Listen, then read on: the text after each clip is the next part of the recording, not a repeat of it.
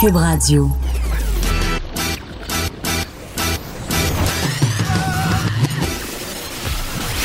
Pour elle, il n'y a jamais de mauvaise question. De 13 à 15. Les effronter. Avec Geneviève Peterson.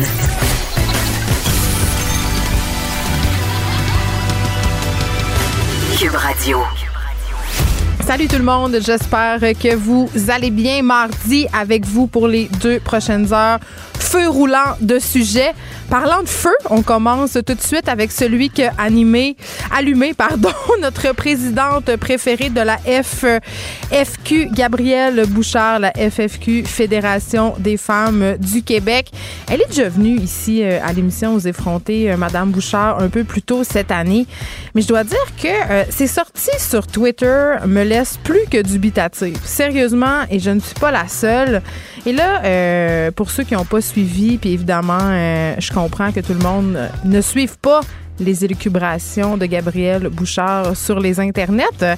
Elle y est allée ce matin d'un tweet assez incendiaire. J'imagine J'imagine qu'elle réagissait au meurtre de Marilyn, de Marilyn pardon, Lévesque. Vous savez, c'est cette travailleuse du sexe qui a été assassinée dans un hôtel de Québec par un homme qui était en fait un ex-détenu, un homme qui avait assassiné sa conjointe euh, de façon assez sordide. On apprenait par ailleurs euh, ce matin euh, que les circonstances dans lesquelles cette jeune femme-là de 22 ans, Marilyn Lévesque, avait péri étaient un petit peu similaires à celles qu'avait connues l'autre victime de cet homme-là, que j'ai pas vraiment envie de nommer. Je trouve qu'on nomme beaucoup les meurtriers et très peu leurs victimes. mais j'en parlerai par ailleurs de, de la façon. Euh, on va faire un petit retour sur le, ce meurtre-là, ce meurtre de Marilyn euh, Lévesque, tantôt euh, au direct que je fais chaque jour à 14h30 avec Julie Marcoux parce que ça met en lumière euh, plusieurs choses inquiétantes, selon moi, notamment la façon dont on traite les travailleuses du sexe, dont on les considère. Mais revenons au cas qui nous intéresse, le cas de Gabrielle Bouchard, bien évidemment. Euh, bon, donc elle est, allée d'un tweet qui faisait référence, euh, j'imagine, au meurtre de Marilyn Lévesque, comme je le disais. Je vous le lis pour être sûr de ne pas paraphraser, pour être sûr que vous avez bien les bons mots. Elle a dit les couples, les relations de couple hétérosexuelles sont vraiment violentes. En plus, la grande majorité sont des relations basées sur la religion. Il est peut-être temps d'avoir une conversation sur leur interdiction et abolition. Je sais pas euh, à quoi fait référence quand on elle, quand elle parle de d'interdiction et d'abolition. Est-ce qu'elle parle du couple hétérosexuel ou est-ce qu'elle parle euh, des religions? Je pense qu'elle parle des religions, honnêtement, parce que je peux pas concevoir que cette femme-là ait eu l'inconséquence et euh, vraiment euh, le front, si on veut, d'aller écrire sur Twitter que les relations de couple hétérosexuelles devraient être bannies parce qu'elles sont majoritairement violentes. Euh, et vraiment, ça suscite la controverse, comme d'habitude, comme c'est sorti. Et elle a continué deux heures plus tard en disant Bon, je l'ai, votre attention, là les féminicides est un enjeu. Elle a mal accordé euh, sa phrase en plus. Je voulais juste le souligner.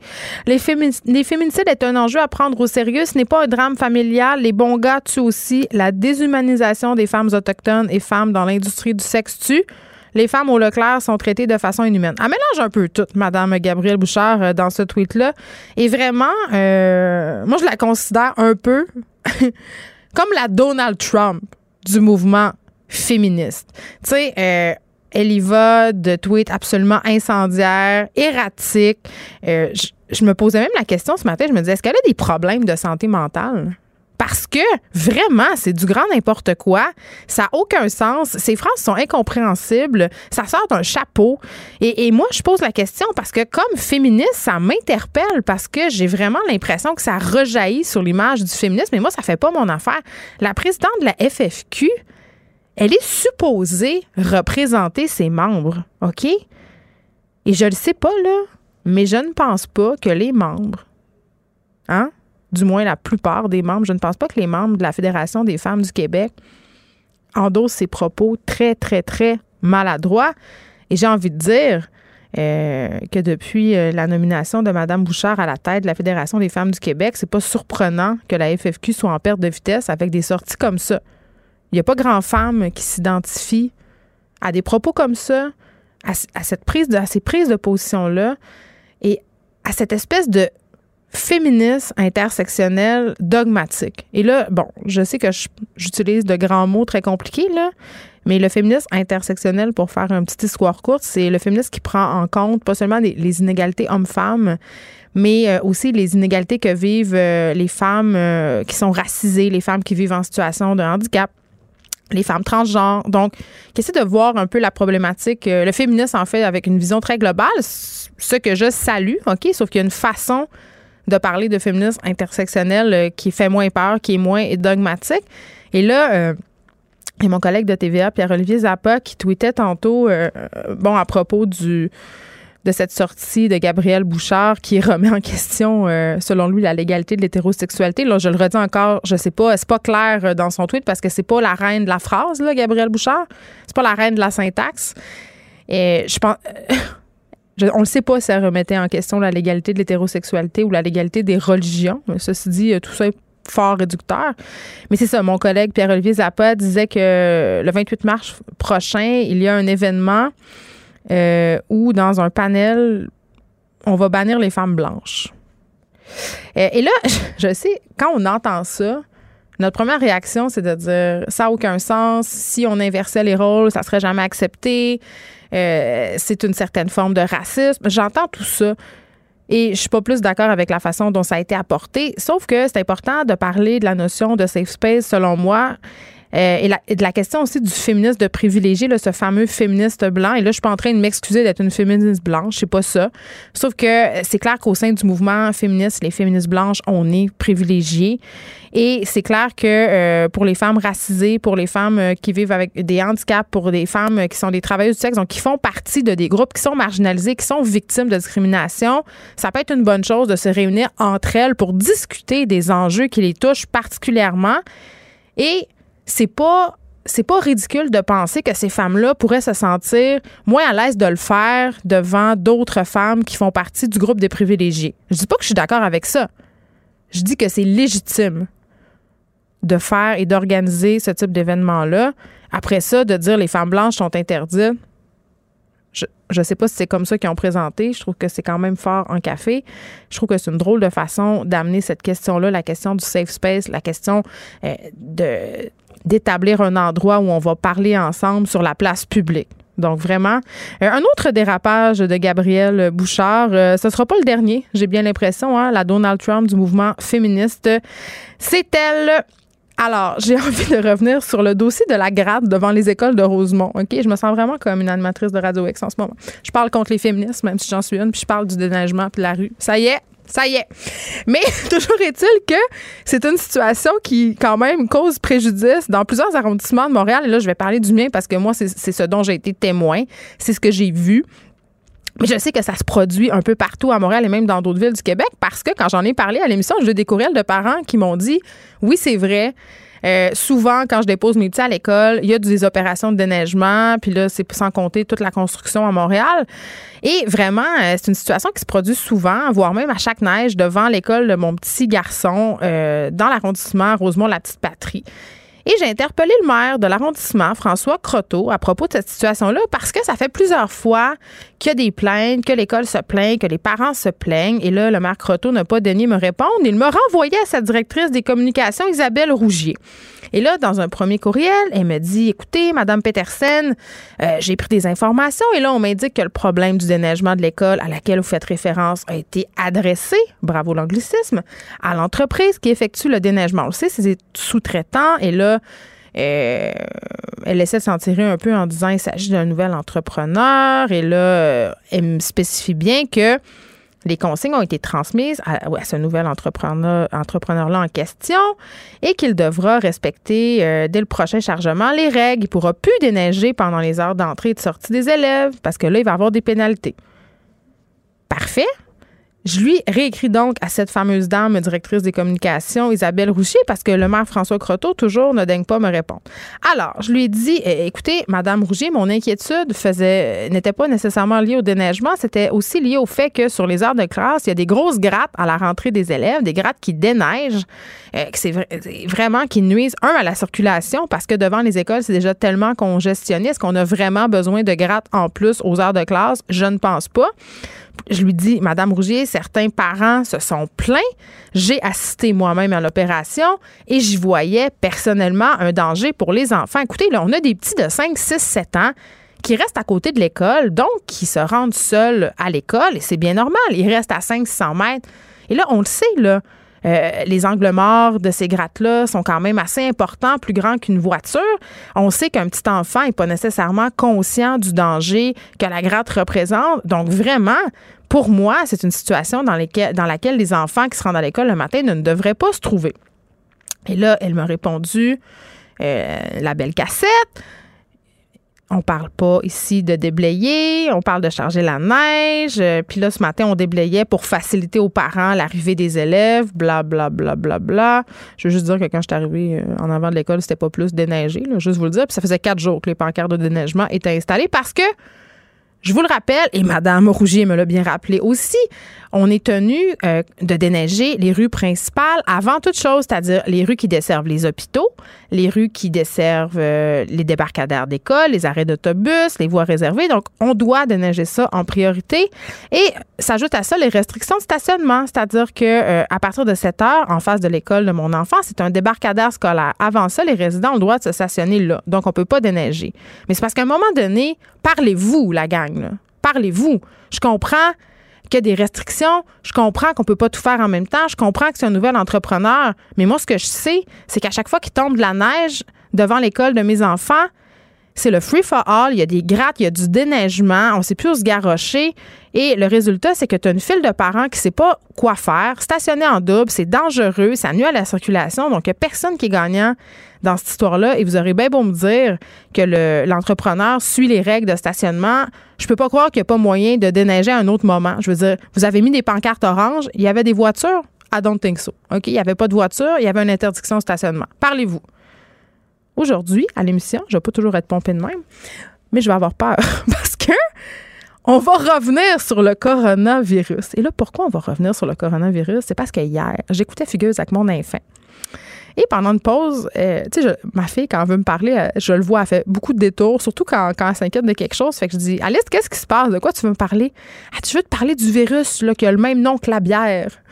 Je dis, oui, tu veux me parler du coronavirus, ma chérie? Elle dit, ben là, c'est parce qu'une story sur Instagram, ça me fait vraiment peur. Il y a quelqu'un qui a dit qu'il y avait une mère de l'école qui l'avait. Et là, vraiment, ça y avait créé de l'anxiété. Elle avait peur et j'avais bien beau lui expliquer. J'ai dit, regarde, ma chérie, on va regarder la story.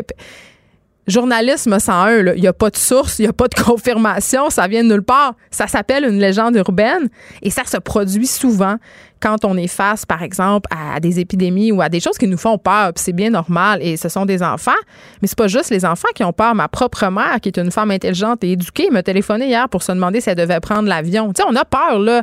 Et vraiment, c'est une peur qui se propage un peu partout, dans tous les milieux. Il y a des gens dans les écoles, dans les garderies qui confiaient que des parents appelaient et se demandaient s'ils devaient euh, envoyer leurs enfants ou non à la garderie. Puis cette peur-là se répand malgré le fait que, euh, tu sais, tous les experts à qui on a parlé à date dans les médias nous disent euh, qu'on est prêt, que le risque est minime, que ce virus-là n'est pas si dangereux. Donc, on va se parler de cette peur-là avec Alain Poirier, qui est directeur de la santé publique en Estrie. On, va, on va revenir aussi, euh, parce que ça nous fait du bien de l'entendre, sur la dangerosité euh, du coronavirus aussi mardi. Donc, c'est le jour de notre nouveau chroniqueur Martin Forgue auteur, journaliste indépendant. Si vous ne le connaissez pas, vous allez apprendre à le connaître ici. Aujourd'hui, il va venir nous parler de ce qui se passe à l'international. C'est son mandat aux effrontés. Et il va nous expliquer comment nos gouvernements font la guerre de nos jours. Parce que ça a beaucoup changé hein, depuis la baïonnette, on va se le dire. On va parler ensuite à Sébastien Potvin. Sébastien Potvin, il est connu comme la drag queen Barbada. OK? Euh, et il a répondu récemment sur Facebook à un texte de ma collègue Denise Bombardier suggérant que permettre à des dragues de côtoyer des enfants en garderie et dans les écoles leur créerait de l'anxiété quant à leur identité de genre et orientation sexuelle. Il y avait des choses à dire là-dessus. J'ai décidé de l'inviter pour euh, lui donner la chance de répondre à Madame Bombardier parce que je pense pas qu'elle va voir son statut Facebook. OK. Euh, on va revenir sur le débat qui fait rage par rapport à l'aide médicale à mourir euh, avec Richard Guillemette, fondateur du mouvement Citoyen Handicap Québec. Monsieur Guillemette, il croit qu'on devrait travailler davantage sur les mauvaises conditions dans lesquelles vivent certaines personnes qui vivent euh, en situation de handicap grave, parce qu'on sait euh, les personnes qui sont en situation de handicap grave sont largement au cœur hein, des discussions par rapport à l'aide médicale à mourir. Donc lui, ce qu'il prétend, c'est qu'on devrait travailler sur les mauvaises conditions de vie que ces personnes-là vivent plutôt que de leur proposer d'en finir avec l'aide médicale à mourir. C'est un point de vue quand même qui se défend et j'ai très hâte de l'entendre à ce sujet. On aura ensuite euh, une experte en gestion municipale euh, parce qu'on va parler des cafouillages et peut-être du manque d'expérience de l'administration Plante. Paraîtrait que ça peut coûter cher en politique d'être inexpérimenté. On va en parler avec Daniel Pilette. Aussi, on va faire un, une histoire que, en tout cas, qui, moi, me fait réagir et je pense que ça vous a fait réagir aussi parce que j'ai eu quand même une couple de témoignages après l'émission dans ma boîte euh, courriel.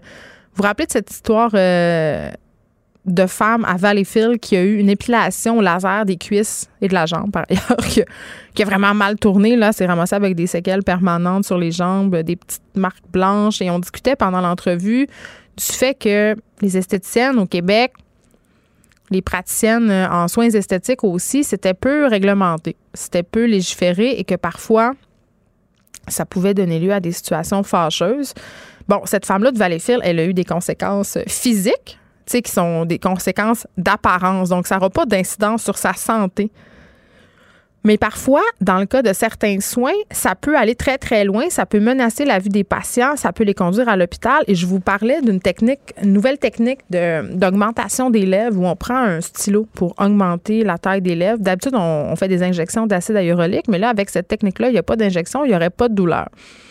Et c'est une technique qui n'est pas approuvée par Santé Canada et qui est très populaire parce que c'est moins cher que les injections. Et là, il y a Lisanne Dao qui est entrée en contact avec l'équipe de l'émission. Elle est esthéticienne et cofondatrice du mouvement Esthétique Québec.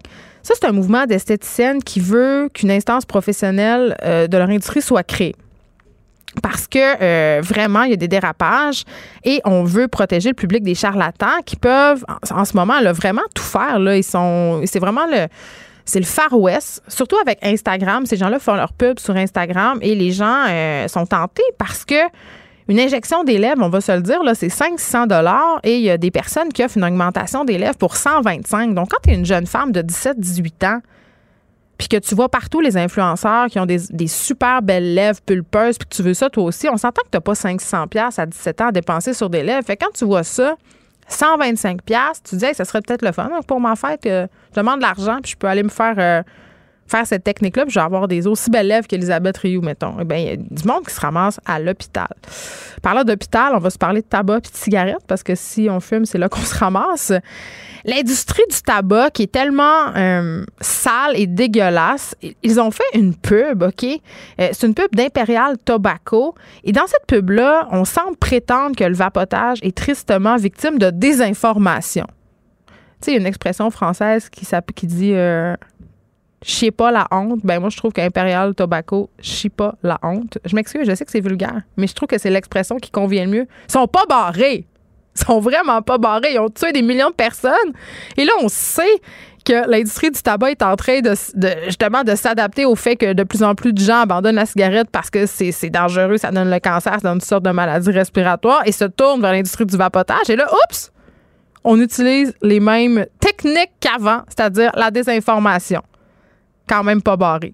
Et là, euh, on va finir ça moins fâché, l'émission, avec notre chroniqueur euh, David Quentin qui va nous parler de la rentrée littéraire française. Trois livres à ne pas manquer. Les effrontés. Deux heures où on relâche nos bonnes manières.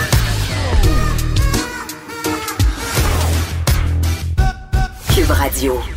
Bon, on se parle de cette psychose collective et je la comprends par rapport euh, au coronavirus, euh, malgré le fait que plusieurs experts euh, nous disent qu'on n'a pas tant que ça à craindre de ce virus-là, même si on nous explique de long en large de quoi il en retourne, même si au Québec encore on n'est pas tellement frappé par la situation, quoi qu'il y a trois cas quand même qui sont sous enquête dans la province en ce moment.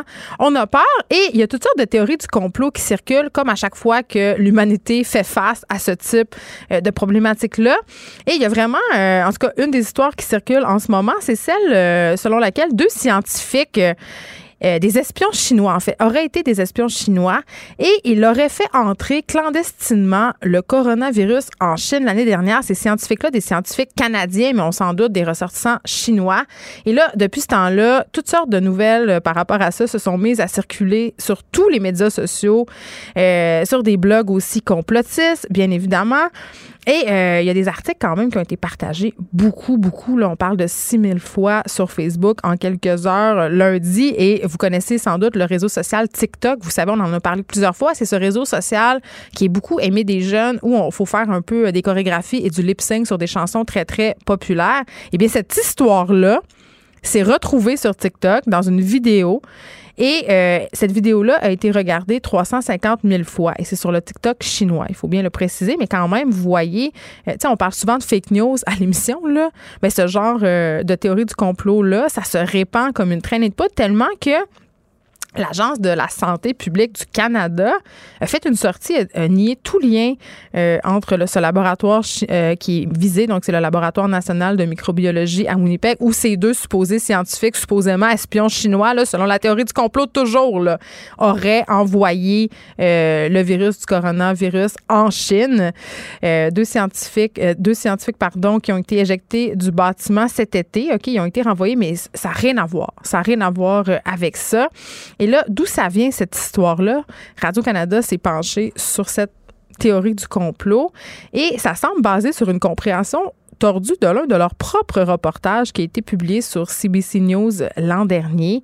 Euh, on, une des premières mentions, c'est survenu samedi sur Twitter. Un homme américain d'affaires, euh, Kyle Bass, affirmait que justement, il y a une équipe d'espions chinois, un homme et sa femme, euh, qui auraient récemment été éjectés dans un laboratoire de maladies infectieuses de niveau 4 au Canada pour avoir envoyé des pathogènes, dont le coronavirus, au laboratoire de Wuhan, euh, Wuhan pardon. Et euh, bon, le mari spécialiste en recherche sur le coronavirus. Sauf que le reportage, en fait, n'a jamais affirmé euh, que les deux chercheurs étaient des espions, ni qu'ils avaient envoyé de coronavirus euh, dans cette région-là de la Chine, qui est connue pour être l'épicentre de l'épidémie. Mais vraiment, là, il s'en fallait pas plus pour que la machine à rumeurs s'emballe. Les gens sont paniqués. Les gens croient à ça. Et là, je me suis dit, écoutez, il faut faire le point là-dessus parce que ma propre fille, hier, est inquiète. Elle a eu de la misère à s'endormir. Et c'est pour la, la raison pour laquelle on a décidé d'inviter Alain Poirier, directeur de la santé publique en Estrie. Bonjour, Monsieur Poirier. Bonjour. Tu sais, vous entendez ça, euh, ces théories complotistes-là, les, gens ont peur, des enfants ont peur, ça c'est normal, mais les adultes aussi ont peur. Et ils ont peur malgré le fait qu'il y ait plusieurs experts qui sont sortis pour rassurer la population. Là. Euh, écoutez, c'est pas nouveau. Euh, ça fait plus de 30 ans que je fais de la santé publique. On a toujours eu des théories du complot. Il y en a dans tous les domaines, pas juste en médecine. Mais ceci dit, c'est un petit peu plus compliqué de de tout confirmer, les faits, mais euh, de, fait, moi, j'en avais pas entendu parler de celle-ci avec les deux fameux scientifiques. les espions. Mais s'ils ont été expulsés il y a un an, ça prend pas, ça prend quelques jours d'incubation, donc euh, c'est peu probable. qui fonctionnent pas. Non, c'est ça. Puis j'en ai, j'ai fait face euh, quand j'ai piloté la lutte au H1N1. Euh, je suis revenu après quelques semaines, justement une semaine, pardon, de rencontre avec l'OMS sur euh, comment on se préparait et tout. Et puis quand je suis arrivé au Québec, là, tous les médias parlaient de la théorie du complot où on allait injecter des puces électroniques avec notre vaccin. C'était la panique c'est facile de créer de la folie furieuse. Le web, évidemment, est un outil de diffusion de, de bon et de mauvais. Dans ce cas-ci, il euh, n'y mm. a, rien qui va dans le sens de ce que vous venez de décrire. Ben non, puis là, vous, en tant que directeur euh, de la santé publique de l'Estrie, j'imagine que vous tenez à rectifier les faits parce que là, euh, puis on l'a dit plusieurs fois, mais je veux qu'on le redise, le coronavirus, là, même s'il se rendait ici, là, est-ce que c'est un virus qui est, qui est très, très dangereux? Parce que moi, ce que j'ai lu, puis corrigez-moi si je me trompe, c'est que c'est un virus qui est plus contagieux que le SRAS, par exemple, mais moins mortel? Ben, toutes les données, que chaque cas doit être étudié pour savoir en combien de temps on est asymptomatique. Est-ce qu'on peut le transmettre pendant qu'on est asymptomatique? Euh, quelles sont les complications? Si on prend l'exemple du couple euh, à Toronto, ouais. ben, la dame qui a, tout, a été confirmée avec le virus euh, n'a pas de symptômes, elle est à la maison. Fait que déjà, juste cette anecdote-là nous montre que, comme toujours dans un virus, la majorité des gens n'ont ont peu de choses, ont peu de symptômes, mais c'est un continuum. Même pour la grippe, pour le rhume, pour toute une gastro, euh, dans un couple, les deux peuvent faire la gastro, un a à peine deux, trois petits ballonnements et l'autre peut vomir, diarrhée. Donc, il y a toujours un, étalement dans la complexité euh, des virus. C'est la même chose en Chine. Quand on nous a dit les premiers jours, ah, il y en a 100, 200, 300, les, à partir du nombre, les estimés, comme il y a tellement de gens non symptomatiques qui ne consultent pas, ben, on se doutait que c'était pas, euh, s'il y en avait 100 de confirmés, ben, il y en avait peut-être 1000. Donc, on sait ça quand on regarde une courbe épidémique, qu'au tout début, plein de cas vont survenir, mais surtout plein de cas, même chaque hiver avec notre grippe, on n'a pas le nombre total. de la preuve, on dit aux gens, mais restez chez vous, soignez-vous, puis contaminez pas les gens. Donc, on n'a pas de chiffre exact pour tous les virus qui habitent la planète. Dans le cas du coronavirus, on est rendu au septième type de virus. Les, les quatre premiers qu'on connaissait bien, ils donnent des rhumes assez banals.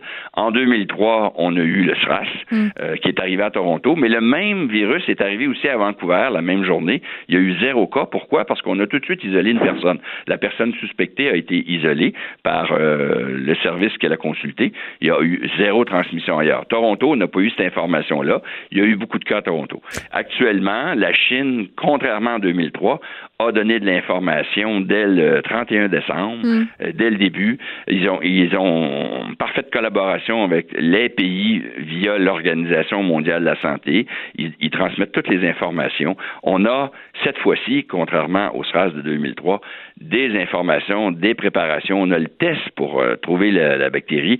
Tous nos services, je prends en Estrie, mais c'est partout au Québec, dans les 18 régions, sous la coordination du ministère, lui-même coordonné avec le fédéral.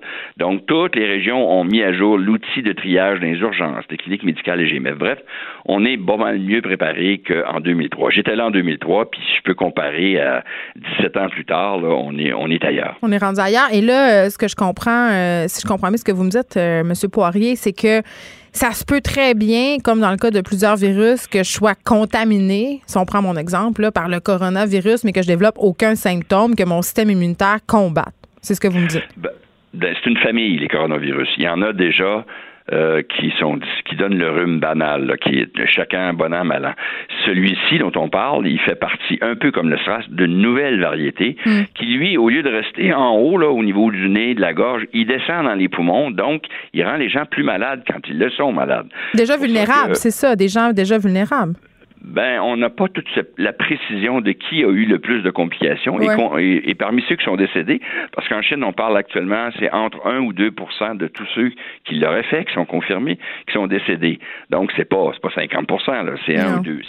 C'est triste, ça fait quand même pas mal de décès, et puis on veut, on veut pas, on veut pas cette infection-là. Donc, nous, les professionnels de la santé, on doit se préparer, puis il y a des questionnaires dès l'arrivée des avions internationaux, Vancouver, Toronto, Montréal, aux gens, s'ils font pas de fièvre, ils, pourraient être en et qui arrivent de cet endroit-là, on s'entend, c'est en Chine qui a la 99% des cas. Tous les autres cas ailleurs, que ce soit aux États-Unis ou au Canada, c'est des gens qui arrivent de Wuhan ou qui ont été en contact avec quelqu'un qui arrivait de Wuhan. Donc c'est vraiment c'est vraiment, il y a un centre de, je dirais, de transmission du virus.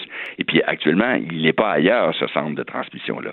Puis là, euh, vous parliez euh, justement de gens qui voyagent. Ça m'amène à vous poser la question suivante. Une question, euh, c'est drôle, c'est ma mère m'a appelé hier pour me la poser. Je dis qu'il y a plein de gens qui se la posent, donc je vous la pose. Est-ce qu'on doit s'empêcher en ce moment de voyager en avion dans un espace confiné? Non. Euh, comme toujours, il faut se laver. Les mesures générales, que ce soit pour la grippe, la gastro. Actuellement, en Estrie, on a beaucoup de gastroentérite. Ah, à Montréal aussi, chez nous en particulier. Euh, oui, puis euh, il y a des gens dans mon bureau ce matin qui ont dit, ben je rentre pas, mes enfants sont malades. Donc ça, chaque année, chaque année, bon an, mal an, il faut faire quand c'est quelque chose de respiratoire, on appelle ça l'étiquette respiratoire, donc tousser dans un Kleenex mm. ou euh, dans, dans son coude, et après bien se laver les mains, jeter le Kleenex euh, jetable et, bien se laver les mains. Mais bien se laver les mains, c'est vrai à l'année pour tous les virus. Les virus ils, se transmettent plus ou moins facilement, mais nos mains sont un vecteur majeur de, transmission du virus. Donc, ça empêchait de prendre l'avion. Bon, j'ai une amie, moi, qui est actuellement, qui s'en allait en Chine, et, qui, est, qui est actuellement en Asie avec son mari et ses enfants. Elle m'a posé la question. Ben, il y a 10-15 jours, j'ai dit, ben, surveille la situation avant de prendre tes billets. Et puis, euh, hier, je lui ai dit, ben, en tout cas, moi, attendons. Euh, et c'est d'ailleurs l'Agence canadienne de la santé publique, elle conseille aux Canadiens d'éviter tout voyage non essentiel. Si c'est fondamental d'y aller, les mesures que j'ai décrites tout à l'heure, et euh, d'éviter les, endroits où il y a des gens malades, de se mm. protéger, se laver, ça fonctionne encore. Mais on peut aller à Cancun. On peut aller à Cancun. On peut aller à Cancun, c'est ce que vous me dites. Oui, bien, euh, c'est sûr que des endroits concentrés comme un avion font recirculer des virus. Il faut se laver les mains, il faut, bon, voilà. Donc, euh, ces mesures-là, c'est 365 jours par année. Là, on est plus préoccupé parce que cette situation qui est en Chine. Alors, si vous voulez aller à Cancun, en République dominicaine, en Floride ou en Europe, euh, moi, je n'annulerai pas mon voyage. J'en ai un d'ailleurs prévu dans quelques mois, il n'est pas annulé. Bon, M. Poirion, on, il nous reste plus beaucoup de temps, mais genre, parlons des fameux masques, parce que là, il y a une razzia, les gens vont acheter les masques, il y a même des ressortissants chinois qui en envoient en Chine parce qu'ils sont en pénurie. Les masques, est-ce que c'est vraiment efficace pour se protéger contre les virus et le coronavirus en particulier si on a peur? Je n'aimerais pas ma réponse, je vais vous dire ça dépend. Ça dépend pourquoi. Parce que le masque, évidemment, il fait un écran. Pour quelqu'un qui est malade, mettons, vous devez vous présenter à l'urgence, c'est une bonne idée de mettre un masque, on risque de ne pas exploser nos gouttelettes partout. Donc, pour les autres, c'est une bonne idée. Pour soi-même, quand on n'est pas malade, ben là, ça dépend. Pourquoi? Parce que si on le porte longtemps, il vient humide, il vient contaminé, euh, il n'est pas aussi efficace. Alors, un masque dans un milieu hospitalier, par exemple, je m'occupe d'un malade, je rentre dans la chambre, je me protège, je mets l'habit, les gants, je mets le masque, et quand je ressors, c'est toutes des choses qu'on jette, ça a duré six minutes.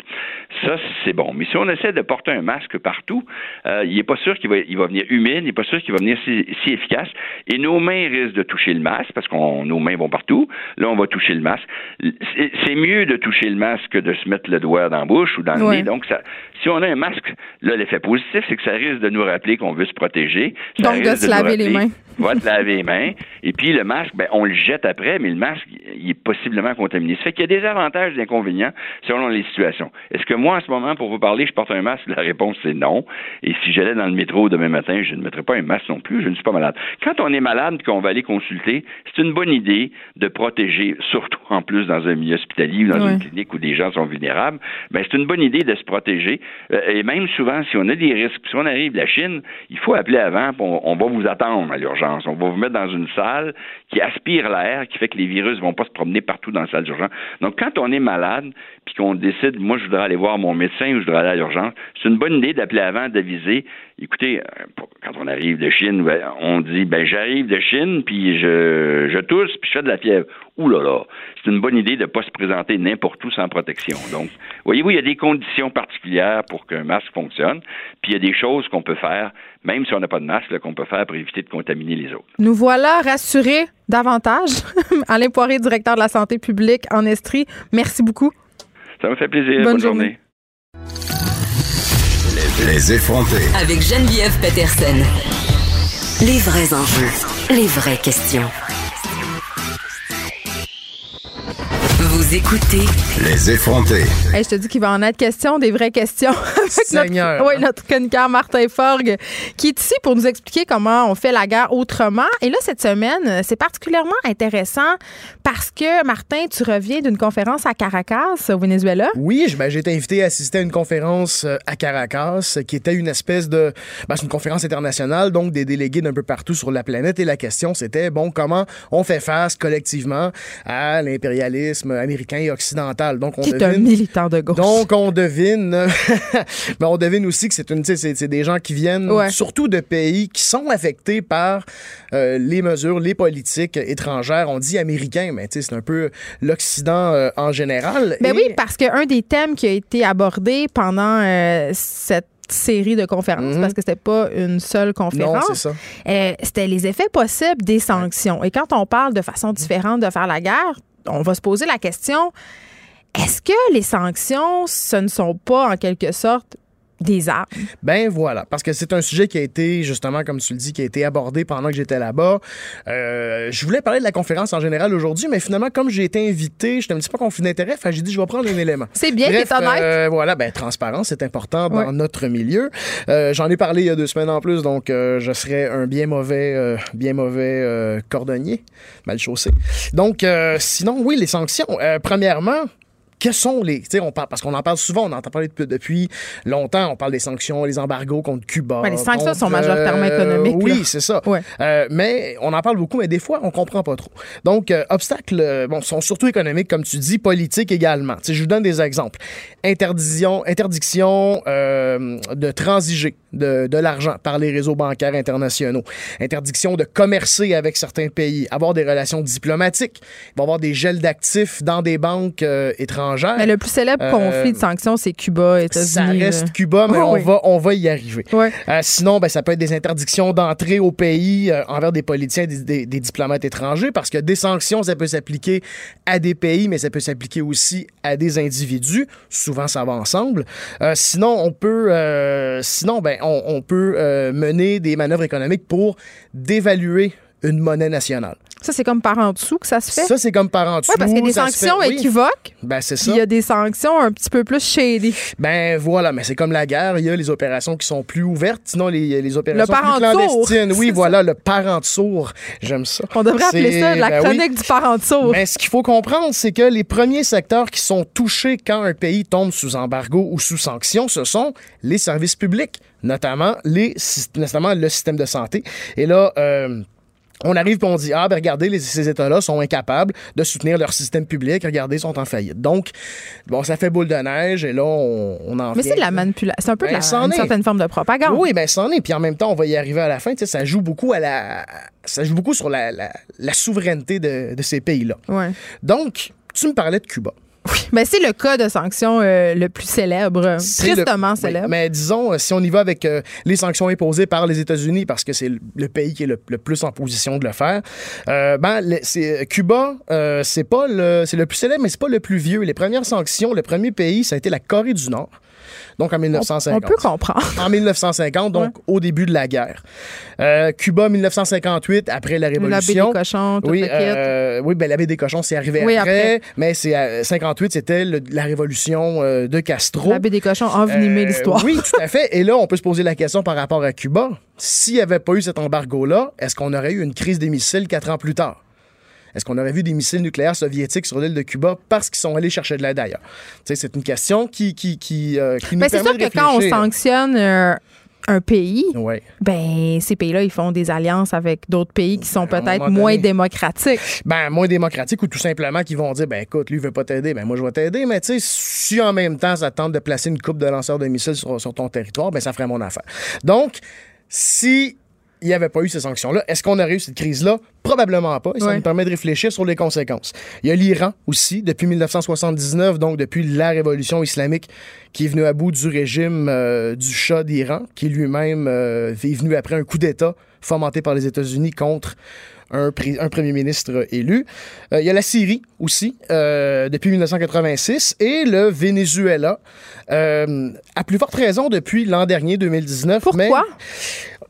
Parce que euh, c'est ça, pourquoi on, euh, on sanctionne des pays. Ben, Ouais. On pourrait y aller avec l'explication. En tout cas, moi, j'y vais avec l'explication Parce que, tu sais, mettons, là, moi, je t'écoute, puis, tu sais, euh, je me dis, tu m'as parlé de pays comme la Syrie, tu m'as parlé Ouais. de l'Iran, tu m'as parlé de la Corée du Nord. ouais. Tu sais, moi, je me dis, c'est pas des pays qui brillent par leur démocratie, c'est pas des pays qui brillent par bien traiter leurs citoyens, ils respectent pas beaucoup les traités internationaux quand ils ne les violent pas carrément. Fait que je me dis, est-ce qu'ils sont quand même légitimes, ces sanctions-là? Là, on jase. Là, je oui, veux non, mais, mais- non, mais Tu sais, je t'écoute puis je me dis, tu sais, c'est pas comme s'ils sanctionnaient, mettons, la France, Écoute, ou ce l'Allemagne. segment-là, mais, Oui. mais de toute façon, il ferait jamais ça. Non, Mais parce que les- de- ouais. si j'y vais avec l'explication simple, pour moi, euh, ben, c'est tout simplement parce que le Venezuela ne marche pas ou pas. Par Euh, rapport à l'industrie du pétrole? Par rapport, à ben, par rapport au fait qu'ils ont nationalisé leur pétrole, Ouais. par rapport au fait qu'ils ont dit, Regarde, c'est à nous autres, on va le contrôler, puis on va le vendre, puis on va le retirer à qui on veut, puis tout ça. nous sanctionner à cause Donc, Québec. Ben ouais, mais je penserais. C'est pas les mêmes enjeux ça, économiques. ça prendrait des méchantes lignes hein, pour se relier le Oui. Mais euh, mais c'est ça. Donc, euh, donc c'est une manière de venir parce qu'il y avait des y avait des intérêts pétroliers euh, américains au Venezuela avant qu'Hugo Chavez euh, les sacs dehors. Donc, on veut se réapproprier ça et donc euh, c'est ça. On impose des sanctions. On et euh, c'est que ces sanctions-là ne sont pas euh, ne sont pas sans conséquences. Et il y a un petit côté hypocrite à ça, Geneviève. Ma- Parce qu'on va sanctionner un pays comme l'Iran, par exemple, pour des, mais pour des raisons qui qualifieraient aussi, par exemple, l'Arabie Saoudite. Ben là, encore une fois. Mais l'Arabie Saoudite, c'est l'ami. Oui, je sais. Mais c'est parce qu'on sait pourquoi. Ben oui, mais on sait Ils pourquoi. ont beaucoup d'argent, ils ont beaucoup d'argent, ils ont beaucoup de toutes sortes d'affaires. Ben oui, je sais bien, mais Puis- l'Iran aussi ont de l'argent, ils ont du pétrole, mais c'est mais ils ont c'est- pas- c'est pas la même bon- Mais tradition, sont pas euh, du bon, mais sont pas du bon, sont pas sont du pas du bon bord entre, guillemets. Et ça vient aussi un peu jeter de, ça vient un peu jeter de, de- de l'eau dans le vin de, de l'argument de défense, parce que une des raisons euh, qu'on invoque pour euh, ces sanctions-là, on va, on va parler de violation des droits de la personne. Mais cet argument-là, il tient pas quand, par exemple, tu vas sanctionner l'Iran pour ces violations des droits- de la personne. Oui, pas puis on commerce Saoudite. avec la Chine, puis on commerce avec l'Arabie On vend des Saoudite. armes à l'Arabie Saoudite, Ben qui oui. s'en servent au Yémen pour commettre des crimes Oui. de guerre. Juste alors, le conflit de la guerre en Irak, on le sait, là, au niveau de l'armement, il y a eu Ben toutes voilà. sortes de va-et-vient. Les talibans se, déf- se battaient Ben avec oui. des armes fournies par Ben les. États-Unis contre les Américains. Ben oui, et tout C'est tout le temps ça, c'est l'histoire de la guerre. Mais c'est pour ça qu'on en parle, parce qu'on vient un peu crever l'abcès. Ben, du moins, on essaie. Euh, on, on- on montre que ces, ces choses-là, mais finalement. c'est deux poids, deux mesures. Mais Ben, ça, tout le monde sait ça. ben oui, c'est deux poids, deux mesures, mais c'est quand même bien de, de le rappeler parce que quand on voit, ces, quand, quand on voit aux nouvelles des. des euh, Mais tu des comprends-tu trucs le monde de trouver que c'est n'importe quoi à un moment donné? Ben, C'est parce que. euh, ben, en fait, ça devrait. Parce que, tu sais, euh, je disais tantôt que les services publics étaient les premiers touchés. Ouais. Mais euh, donc, les civils sont les principales victimes de, de ça. Et je tiens, euh, justement, revenons sur le Venezuela. Euh, 40 000 morts selon un rapport du Centre du Center for Economic and Policy Research, qui est un think tank américain. Mais là, c'est pas 40 000 morts depuis l'année passée, c'est depuis que Hugo Chavez est, est au pouvoir. C'est ce qu'on estime. En Irak, attention, parce qu'il y a eu des sanctions économiques imposées depuis la fin de la guerre du Golfe. Et euh, un rapport de l'UNICEF en 1999 parlait de 500 000 enfants qui étaient morts, euh, conséquence directe des sanctions. Et là-dessus, euh, je vous laisse entendre la secrétaire d'État euh, Madeleine Albright, qui était là sous l'administration Clinton en 1996 à l'émission 60 Minutes. We have heard that a half a million children have died. I mean, that's more children than died when, when in, in Hiroshima. You know, is the price worth it? I think this is a very hard choice, but the price, we think the price is worth it. Hey, elle dit qu'il y a eu plus Ouais. de, morts- de morts qu'à Hiroshima. Donc, ça, c'est, elle, c'était la journaliste euh, Leslie Stahl, Ouais. qui travaille pour 60 Minutes, qui posait la question à Mme Albright, qui, euh, et puis là, ma- Leslie Stahl dit c'était plus qu'Hiroshima. Est-ce que ça valait la peine? Et Madeleine Albright a répondu c'est un choix difficile, mais on pense que ça valait la peine. Ah, ça, c'est le fameux concept des victimes collatérales. Euh, oui, et euh, bon, vous pourrez, voir le- vous pourrez voir la vidéo sur YouTube. Elle, elle le dit sans cligner des yeux. Non, mais il se croit. Je veux dire, en même temps, euh, est-ce qu'on peut leur en vouloir? Tu sais, je veux dire, on- tu le sais, là, tu fait partie de ce système-là. Quand tu fais, quand tu prends ce genre de décision-là, tu as l'impression de prendre des décisions pour le bien de l'humanité. Il se, il se croit investi d'une grande Mm. Mais mission. on parle d'un demi-million d'enfants quand même. Tu sais, c'est- c'est pas comme. euh, tu- on, on, y- on est rendu à un plus haut niveau encore que de dire Ah, ben, on va bombarder tel ou tel Ben endroit. Puis, tu sais, c'est- c'est- ça, c'est rendu. Et, c'est- et comme je disais. Moi, j'ai toujours pas- envie de leur demander c'est quoi, euh, qu'est-ce qu'on a gagné Oui. là-dedans? Ben, c'est- non, mais c'est exact. Rien du tout. Rien, Rien du ça. tout. Et euh, ben, c'est ça. Et ça ramène, ça nous ramène à la question du début. Euh, avec tant de victimes, est-ce que les sanctions économiques, c'est une arme de guerre? Ben, en tout cas, moi, personnellement, je pense que oui. Puis après ça, bien évidemment, la table est ouverte pour euh, les auditeurs, les auditrices. c'est- de- Non, de- mais de- une bonne réfléchir là-dessus. Martin Fong, merci. Auteur, journaliste indépendant. On se retrouve euh, mardi prochain. C'est toujours un plaisir euh, Ben, de jaser euh, plaisir politique internationale avec renouveler. Merci. Bye bye. Écrivaine, Blogueuse.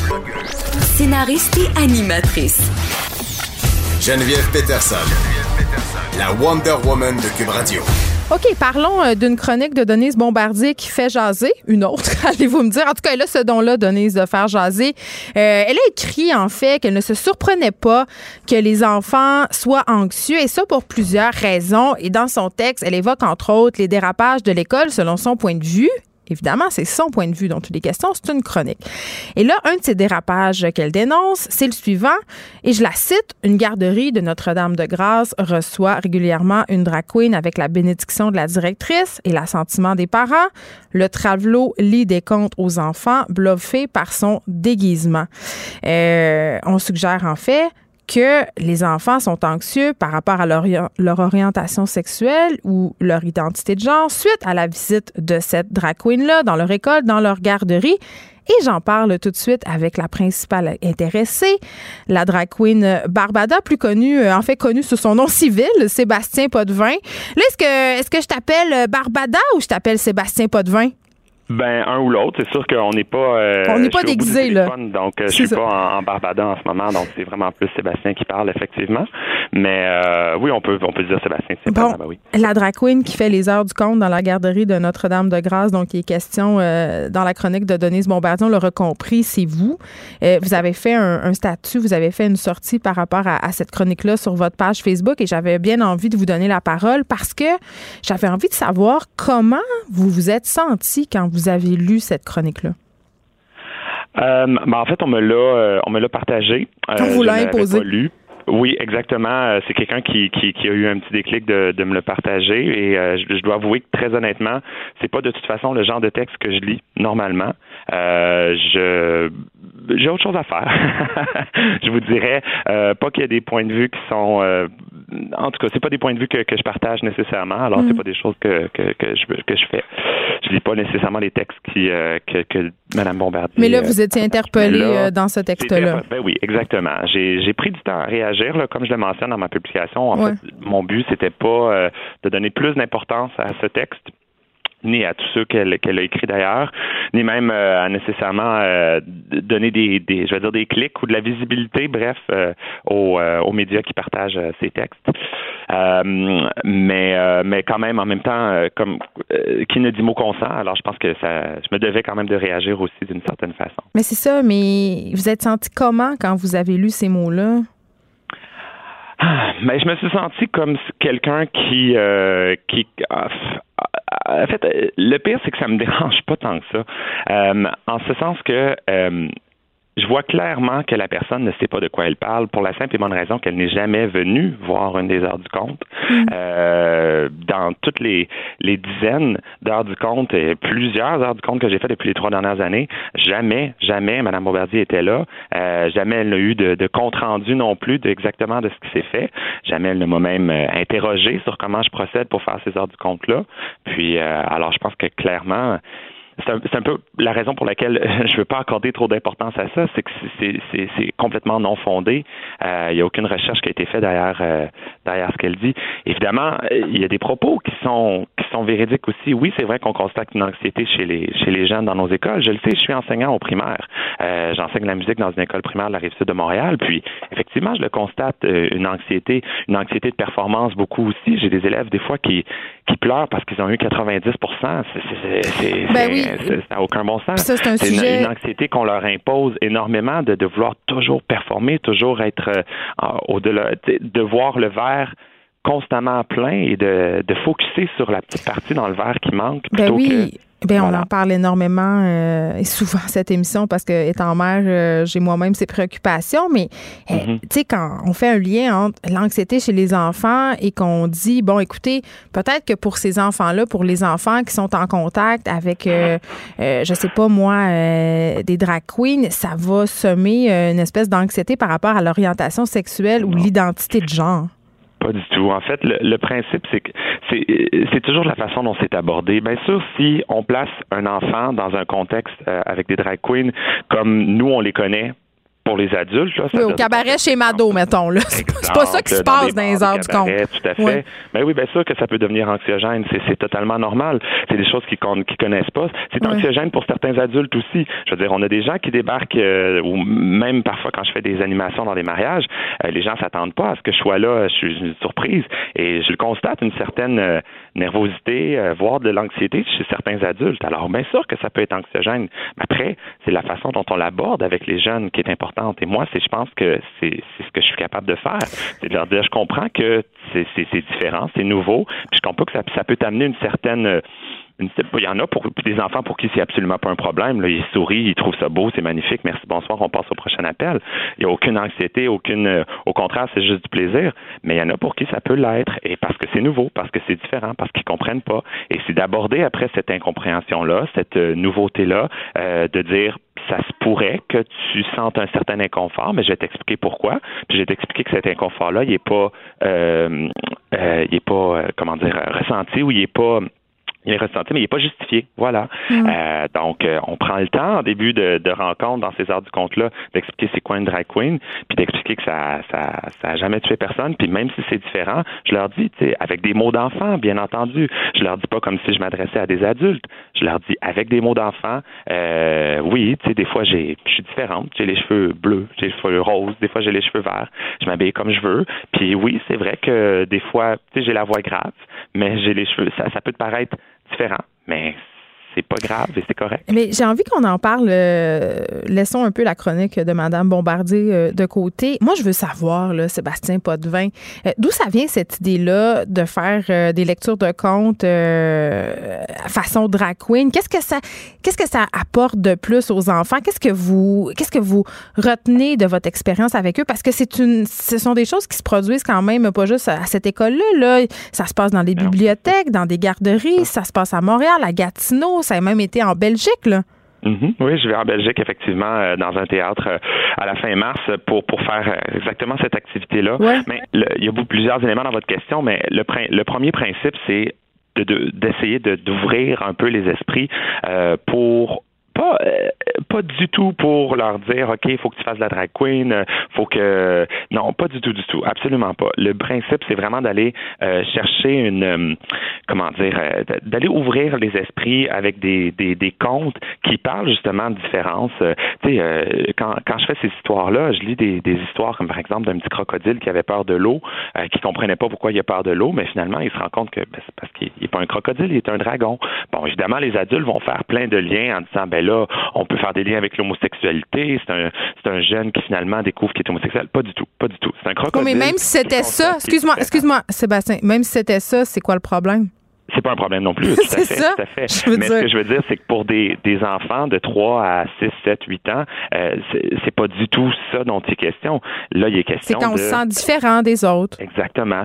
Puis on fait un retour après chacune des histoires. Et c'est ça qui est important. C'est le message derrière ça. Euh, évidemment, c'est d'autant plus intéressant d'avoir que ce soit lu par quelqu'un qui est coloré, qui arrive avec euh, des costumes, qui fait même des changements de costumes pendant l'heure du compte, parce que ça arrive très souvent que je change ma, ma robe euh, en une fraction de seconde, je sors de la pièce une fraction de seconde, puis je reviens, puis j'ai une autre robe. Euh, c'est le côté ludique, le côté divertissant, au même titre que les adultes qui viennent dans les cabarets de drag queen. C'est pas le même contexte. Fait qu'on n'est pas dans une idée de, de, de, perversion des enfants, puis de les amener à se travestir, parce que euh, vous faites traiter de travelot, c'est une insulte quand même, j'imagine, ben, dans, dans certaines bouches. Oui, oui, tout à fait. Je pense que c'est c'est pas un terme. Je pense qu'il y a des termes beaucoup plus appropriés pour décrire euh, l'art qu'on fait. Là, que, ça n'a rien à voir avec aussi euh, les gens qui souffrent de dysphorie de genre. On mélange beaucoup de choses ici. Là. Exactement. Et c'est un peu le principe pour lequel euh, je trouve j'ai pas de réaction à cet article-là. Il y a tellement euh, il y a tellement de choses incongrues, tellement de choses injustifiées, tellement de, de, de, choses irréfléchies dans, dans, dans ces phrases-là, dans ces quelques phrases-là, que en même temps, c'est pour ça que je ne vais pas y accorder trop d'importance.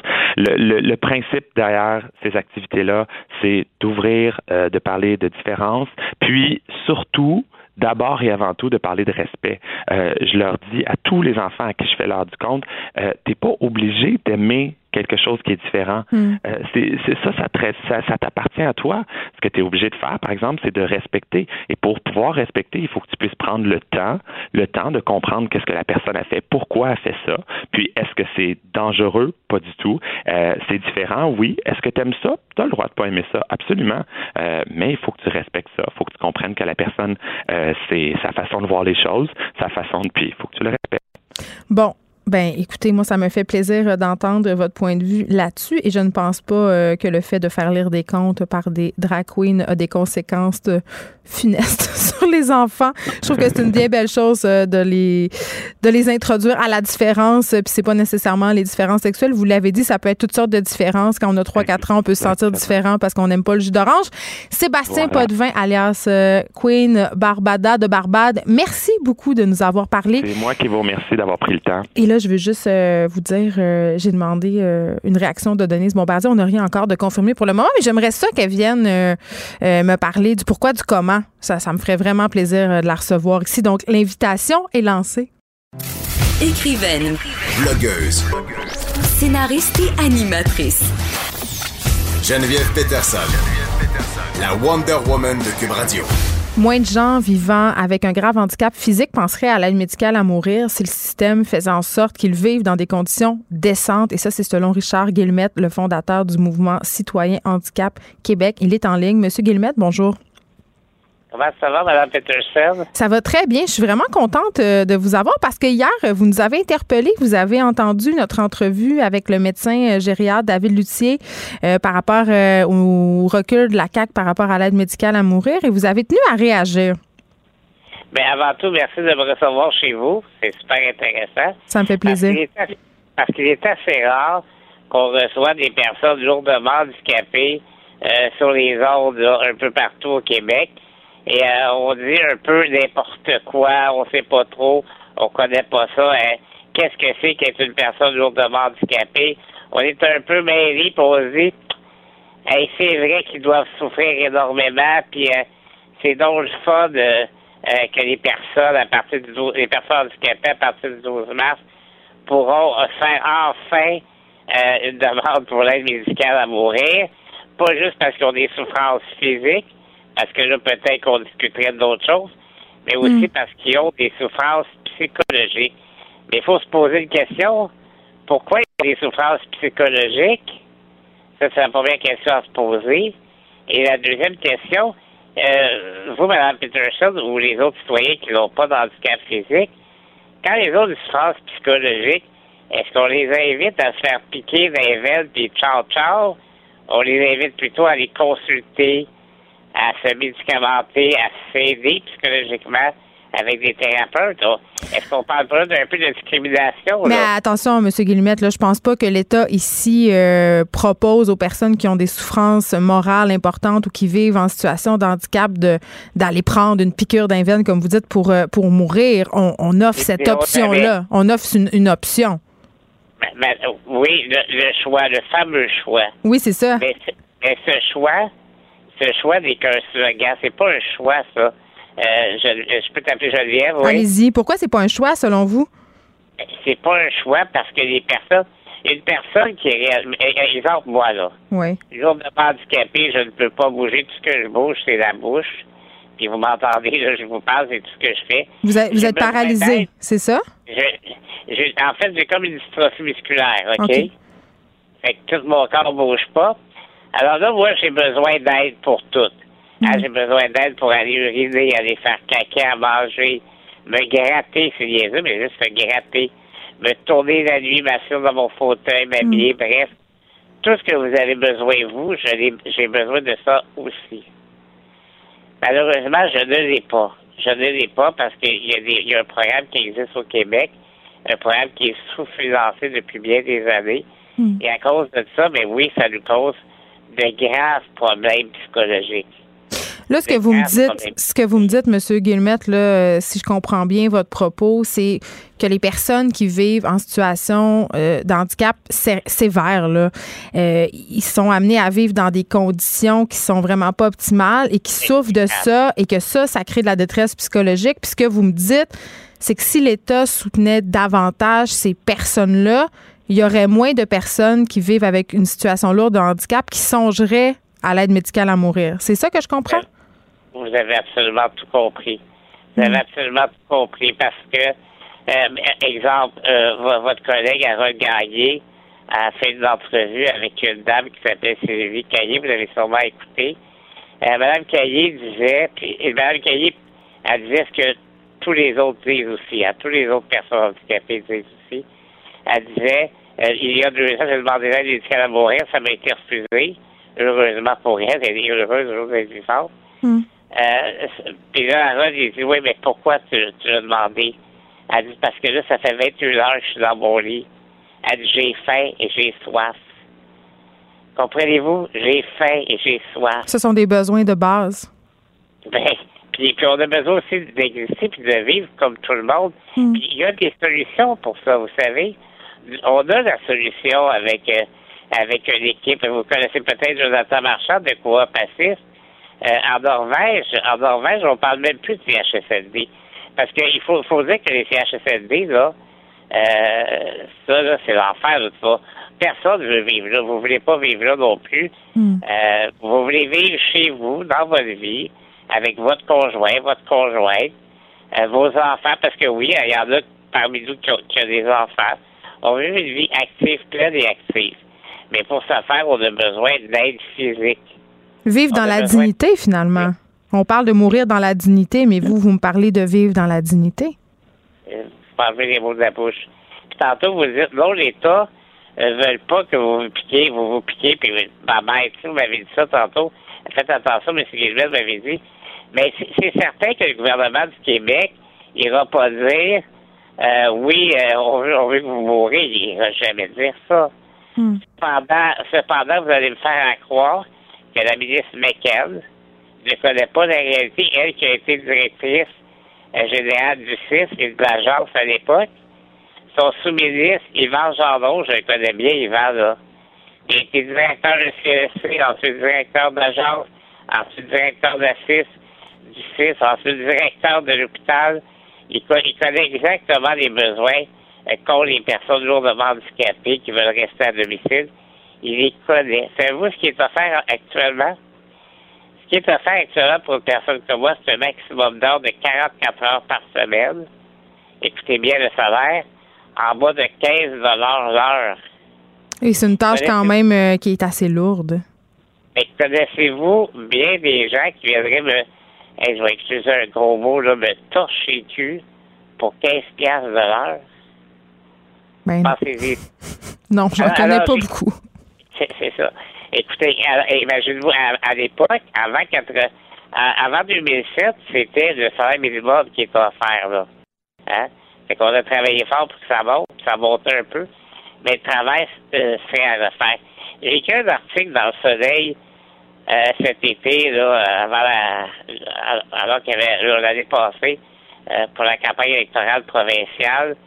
Et euh, j'écrivais en gros dans cet article-là euh, que mon jeune frère, peut-être la même maladie que moi, ben, euh, me contacter, m'appelle, puis il me dit, oui, lui, il m'appelle Pete, il dit, hey, Pete, il dit, tu viendrais-tu m'aider? Il me demande à moi d'aller l'aider. Euh, moi, je bouge pas, là.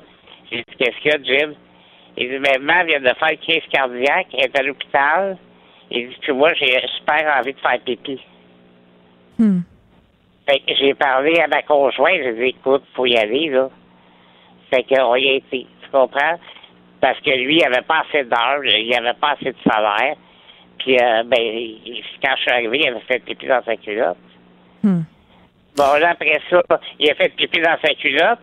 Là, qu'est-ce que vous pensez qu'il me dit après, en voyant sa mère qui est après mourir, lui qui pisse dans ses culottes, qu'est-ce qu'il me dit? Il m'a dit, je veux crever. Il m'a dit, je veux crever. Donc, si on offrait de l'aide psychologique aux, aux personnes qui souffrent, ces personnes qui vivent en situation d'handicap, vous pensez que ça serait, ça, ça serait autrement? Ben, c'est une personne. Et là, là ce, qui, ce qui est établi, là, euh, Geneviève, ce qui est vraiment établi, c'est qu'à partir du 12 mars prochain, les personnes lourdement handicapées qui ont des souffrances physiques ou, et c'est bien écrit, ou psychologiques, pourront faire l'aide, euh, pourront faire la demande d'aide médicale à mourir. Mais mon frère, là, quand ma mère a fait sa crise de cœur, puis il a pissé ses culottes, il aurait probablement demandé, là. Hmm. Puis ce que vous me dites, c'est que c'était à ce moment-là qu'il l'aurait demandé. Puis qu'après, nécessairement, il n'y avait plus ces idées-là. Puis c'est ce qui fait peur aussi dans tout le débat de l'aide médicale à mourir. Et c'est pas seulement pour les personnes en situation de handicap. Monsieur Guillemette, c'est aussi pour les personnes. Et c'est la raison pour laquelle la CAQ a reculé les personnes aux prises avec de sévères troubles de santé mentale. Hey, c'est, c'est pas normal que lorsqu'on parle d'aide médicale à mourir, il nous vient tout de suite en tête les personnes handicapées. pas normal, ça. Tu sais, c'est. Là, les gens font comme. Ah, écoutez, le procès de Truchon qu'il a dû, là. Hmm. Savez-vous que M. Truchon, quand il a commencé à parler de suicide, c'est quand on l'a obligé d'aller en CHSLD? Le savez-vous, ça? Il n'y a personne qui sait ça. Hmm.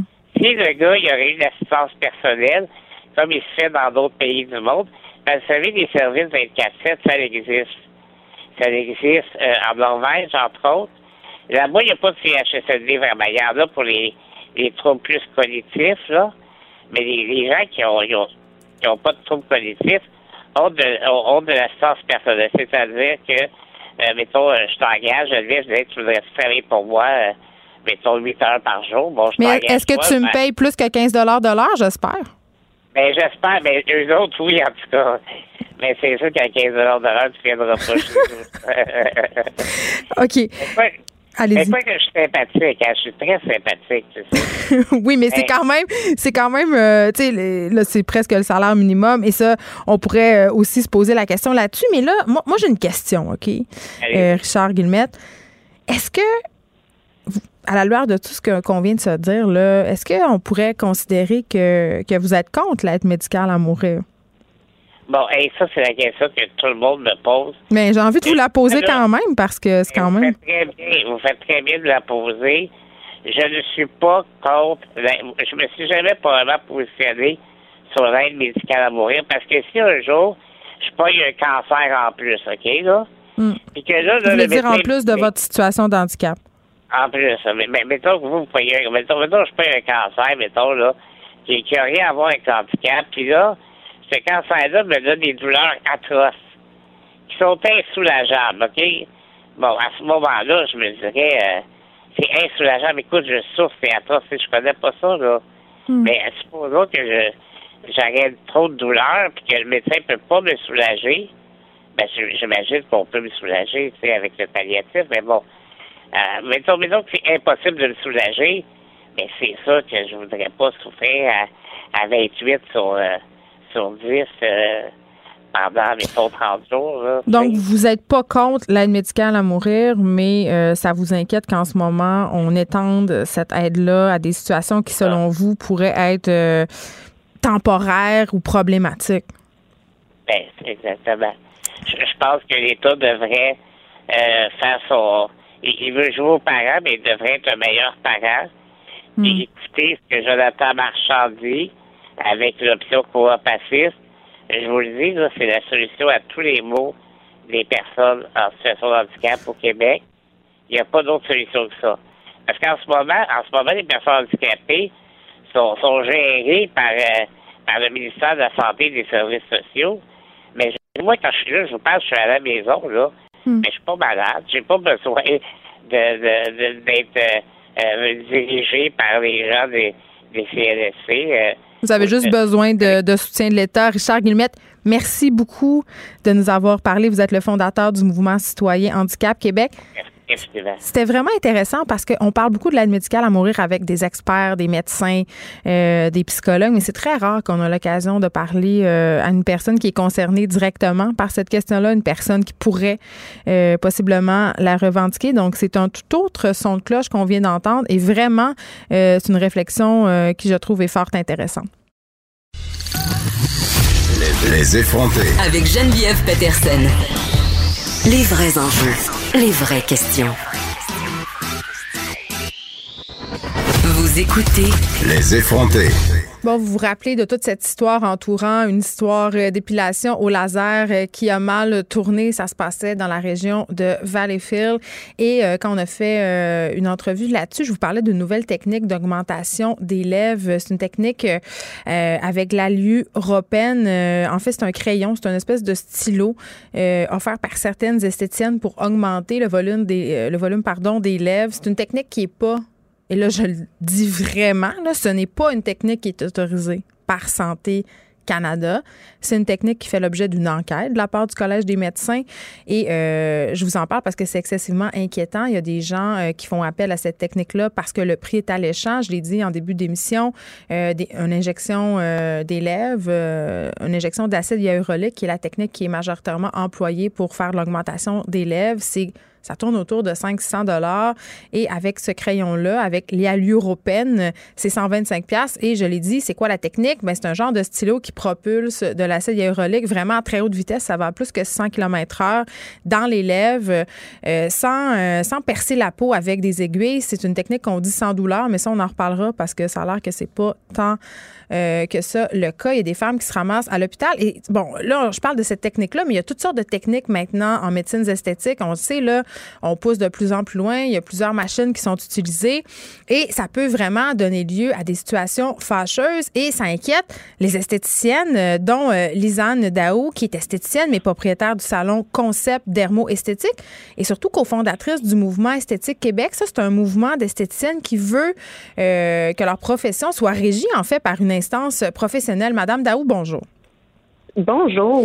Bon, euh, là, euh, évidemment, là, des histoires d'horreur, euh, d'interventions esthétiques qui tournent mal, ça date pas d'hier. On en voit passer sur les médias sociaux de plus en plus parce que les médias sociaux, c'est une façon dont on les cliente, si on veut, pour parler de ce qui leur est Mhm. arrivé.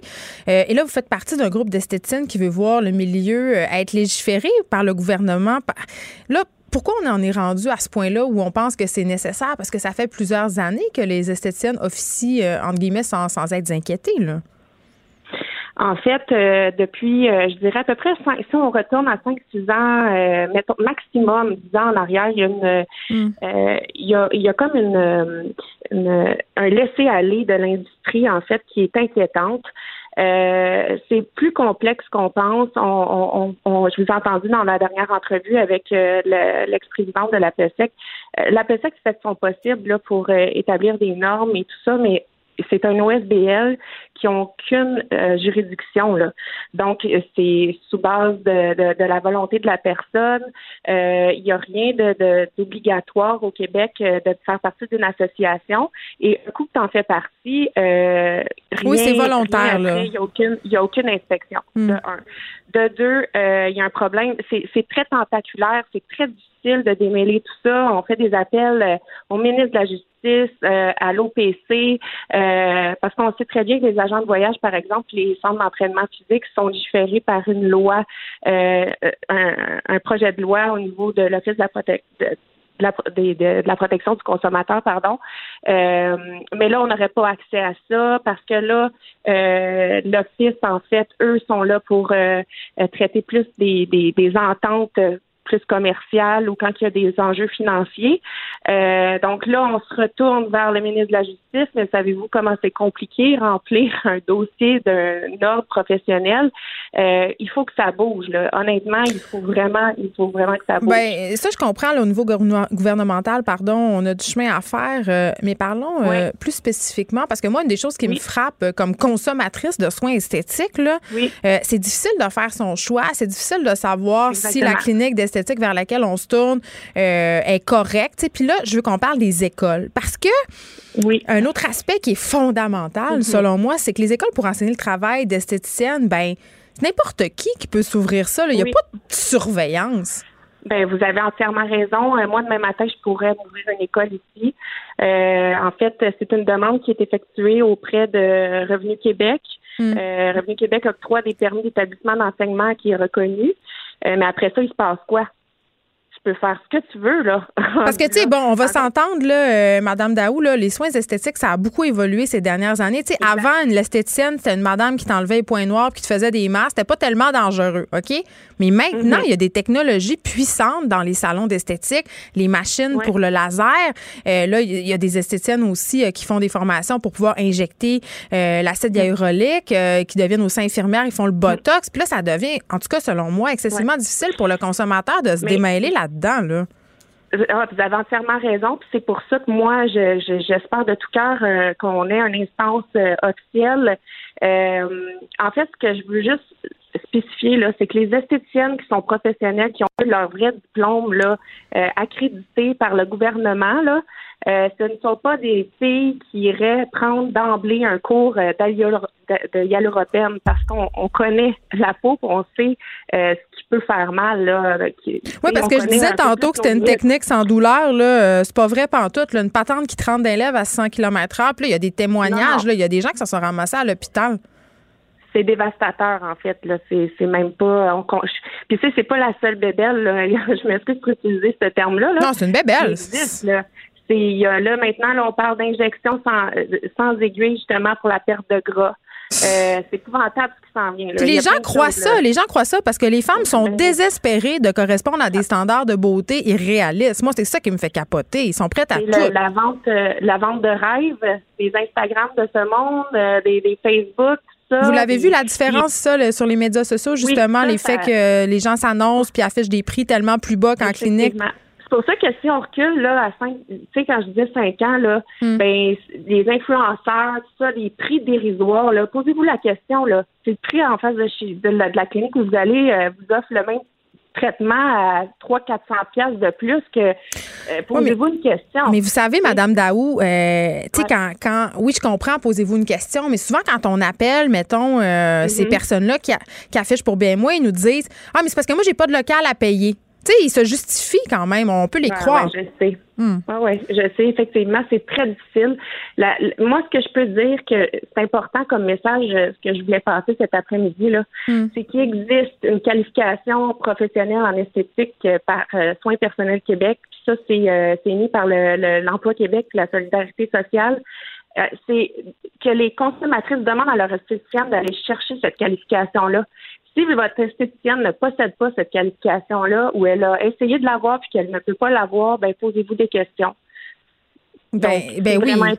Effectivement. Lisanne Daou, merci de nous avoir parlé. Esthéticienne, propriétaire du salon Concept Dermo-Esthétique, cofondatrice du mouvement Esthétique Québec. Euh, on parlait de ce mouvement d'esthéticiennes qui désirent une instance professionnelle de leur industrie et j'ai tendance à penser que c'est une très bonne initiative parce que moi, j'en vois des dérapages passer sur les médias sociaux. Je vois euh, des personnes qui, qui, sont désespérées, qui font des appels à l'aide sur Instagram ou Facebook parce qu'ils sont allés. Puis là, on parlait du stylo, là, mais c'est pas juste le stylo. Là.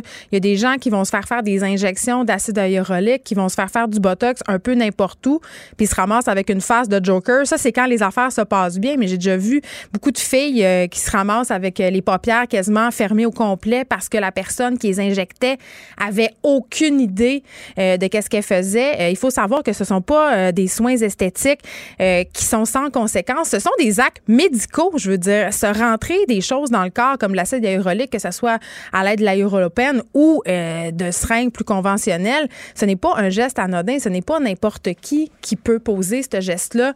Donc vraiment, si vous décidez de faire appel à des techniques comme ça, soyez vigilants, renseignez-vous. Et moi, je pense vraiment que la meilleure chose, c'est vraiment euh, d'y aller avec les commentaires, aller lire des commentaires sur Internet vraiment pour savoir. Les effronter.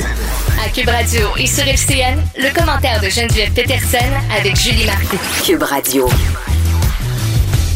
14h30, c'est l'heure d'aller retrouver Geneviève Peterson, animatrice à Cube, dans ses studios. Salut Geneviève. Bon après-midi, Julie. Alors, on va parler de ce meurtre qui est survenu la semaine dernière du côté de Sainte-Foy, un meurtre horrible de Marilène Lévesque. Il y a le ministre de la Sécurité publique à Ottawa, Bill Blair, qui a demandé une enquête pour qu'on puisse faire la lumière sur les circonstances entourant cette semi-liberté de Galaise. Ben oui, parce que, euh, bon, plus on en apprend sur cette sordide histoire, plus la citoyenne en moi, plus la femme en moi est révoltée parce que je me dis, écoutez, là, on a affaire à un homme quand même qui a assassiné en 2004 sa conjointe de façon totalement brutale. Là, tous les assassinats sont brutaux, mais quand même, dans ce cas-là, c'était particulièrement sordide. Et là, je veux qu'on se passe les détails parce que je ne sais pas si c'est pertinent de raconter aux gens comment une femme a été sauvagement battue. Mais le juge, à en 2004, avait parlé d'une violence inouïe ben, lorsqu'il avait tué sa conjointe en 2004. Il y a un concept en criminologie qui s'appelle overkill. Là. Ça, c'est quand le, meurtrier s'acharne sur sa victime. Eh bien, ça avait été le cas à cette époque-là. Mhm. Cet homme-là avait été condamné à la prison à vie avec possibilité de libération conditionnelle après 15 ans, constituait à l'époque un risque élevé. À un moment donné, ce risque-là est baissé à moyen et on l'a laissé sortir en maison de transition, c'est-à-dire dans une semi-liberté. Moi, ça, là, juste ça, ça me fait dresser les cheveux sur la tête. C'est quoi que ça veut dire un risque modéré? Qu'est-ce que ça veut dire? Est-ce que ça veut dire que moi, comme femme, si je croise cet homme-là, j'ai un risque modéré de me faire trucider par lui?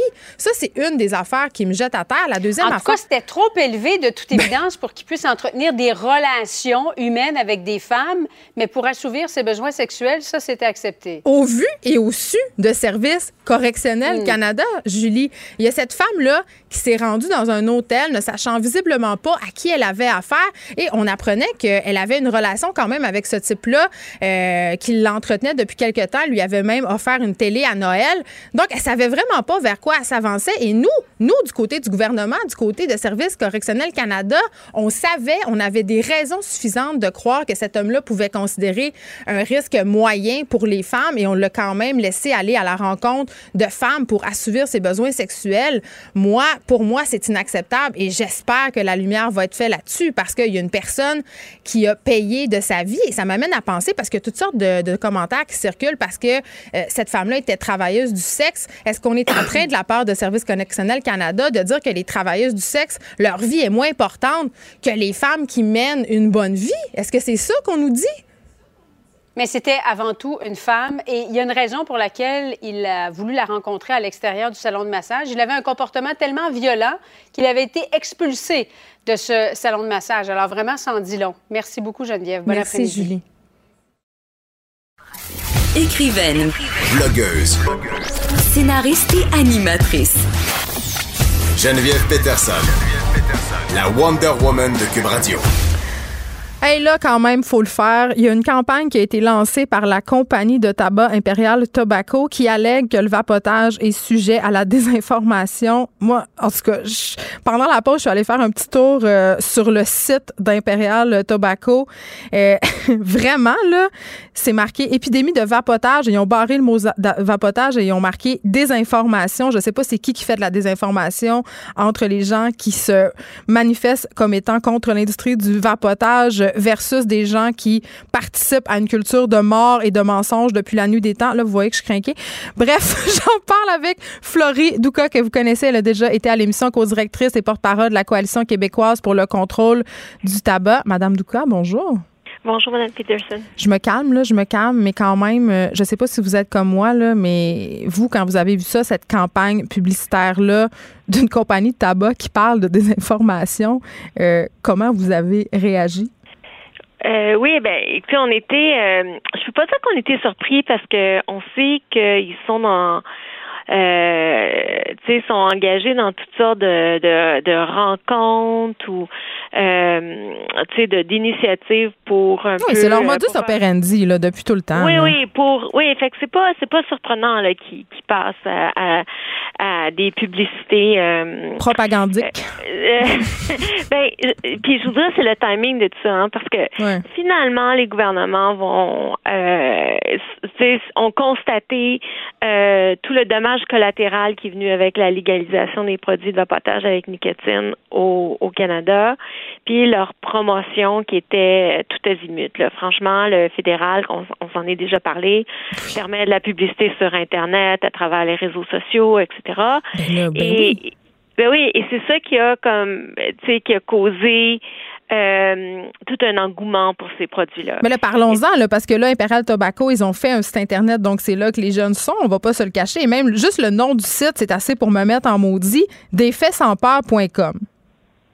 Euh, oui, mais ça c'est comme leur dernière leur dernière euh, initiative, mais en fait ils ont un un, un, un, compte euh, sur Twitter qui est govibe.ca, euh, govibe.ca.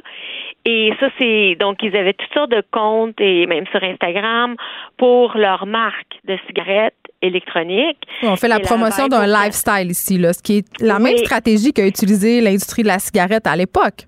Oui, oui, il y a des, il y a des vidéos qui parlent de, tu sais, changer les skins parce qu'on peut changer les, les, les, les, les, les, les, euh, comment dire, l'apparence, la, la, vapoteuse. Savez-vous ce qui est fou? ça, l'apparence puis la personnalisée et tout ça. Savez-vous ce qui est fou, Madame Douka, avec ça? C'est que ça marche parce que ma fille de 13 ans qui ne vapote pas connaît tout de la vape. Elle connaît tout de la vape et du langage de la vape.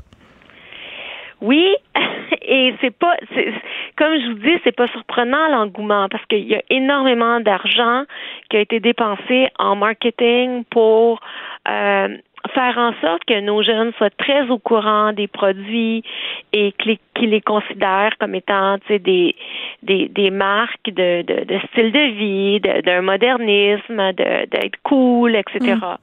Et c'est face au fait que c'est toutes des choses qu'on avait prédit, hein, que si on permettait la promotion comme celle-là au fédéral, ça viendrait euh, euh, miner les efforts qu'on a pour restreindre l'usage euh, vraiment juste aux fumeurs. Les seuls qui peuvent bénéficier des cigarettes électroniques, c'est des fumeurs. C'est pas n'importe quel fumeur.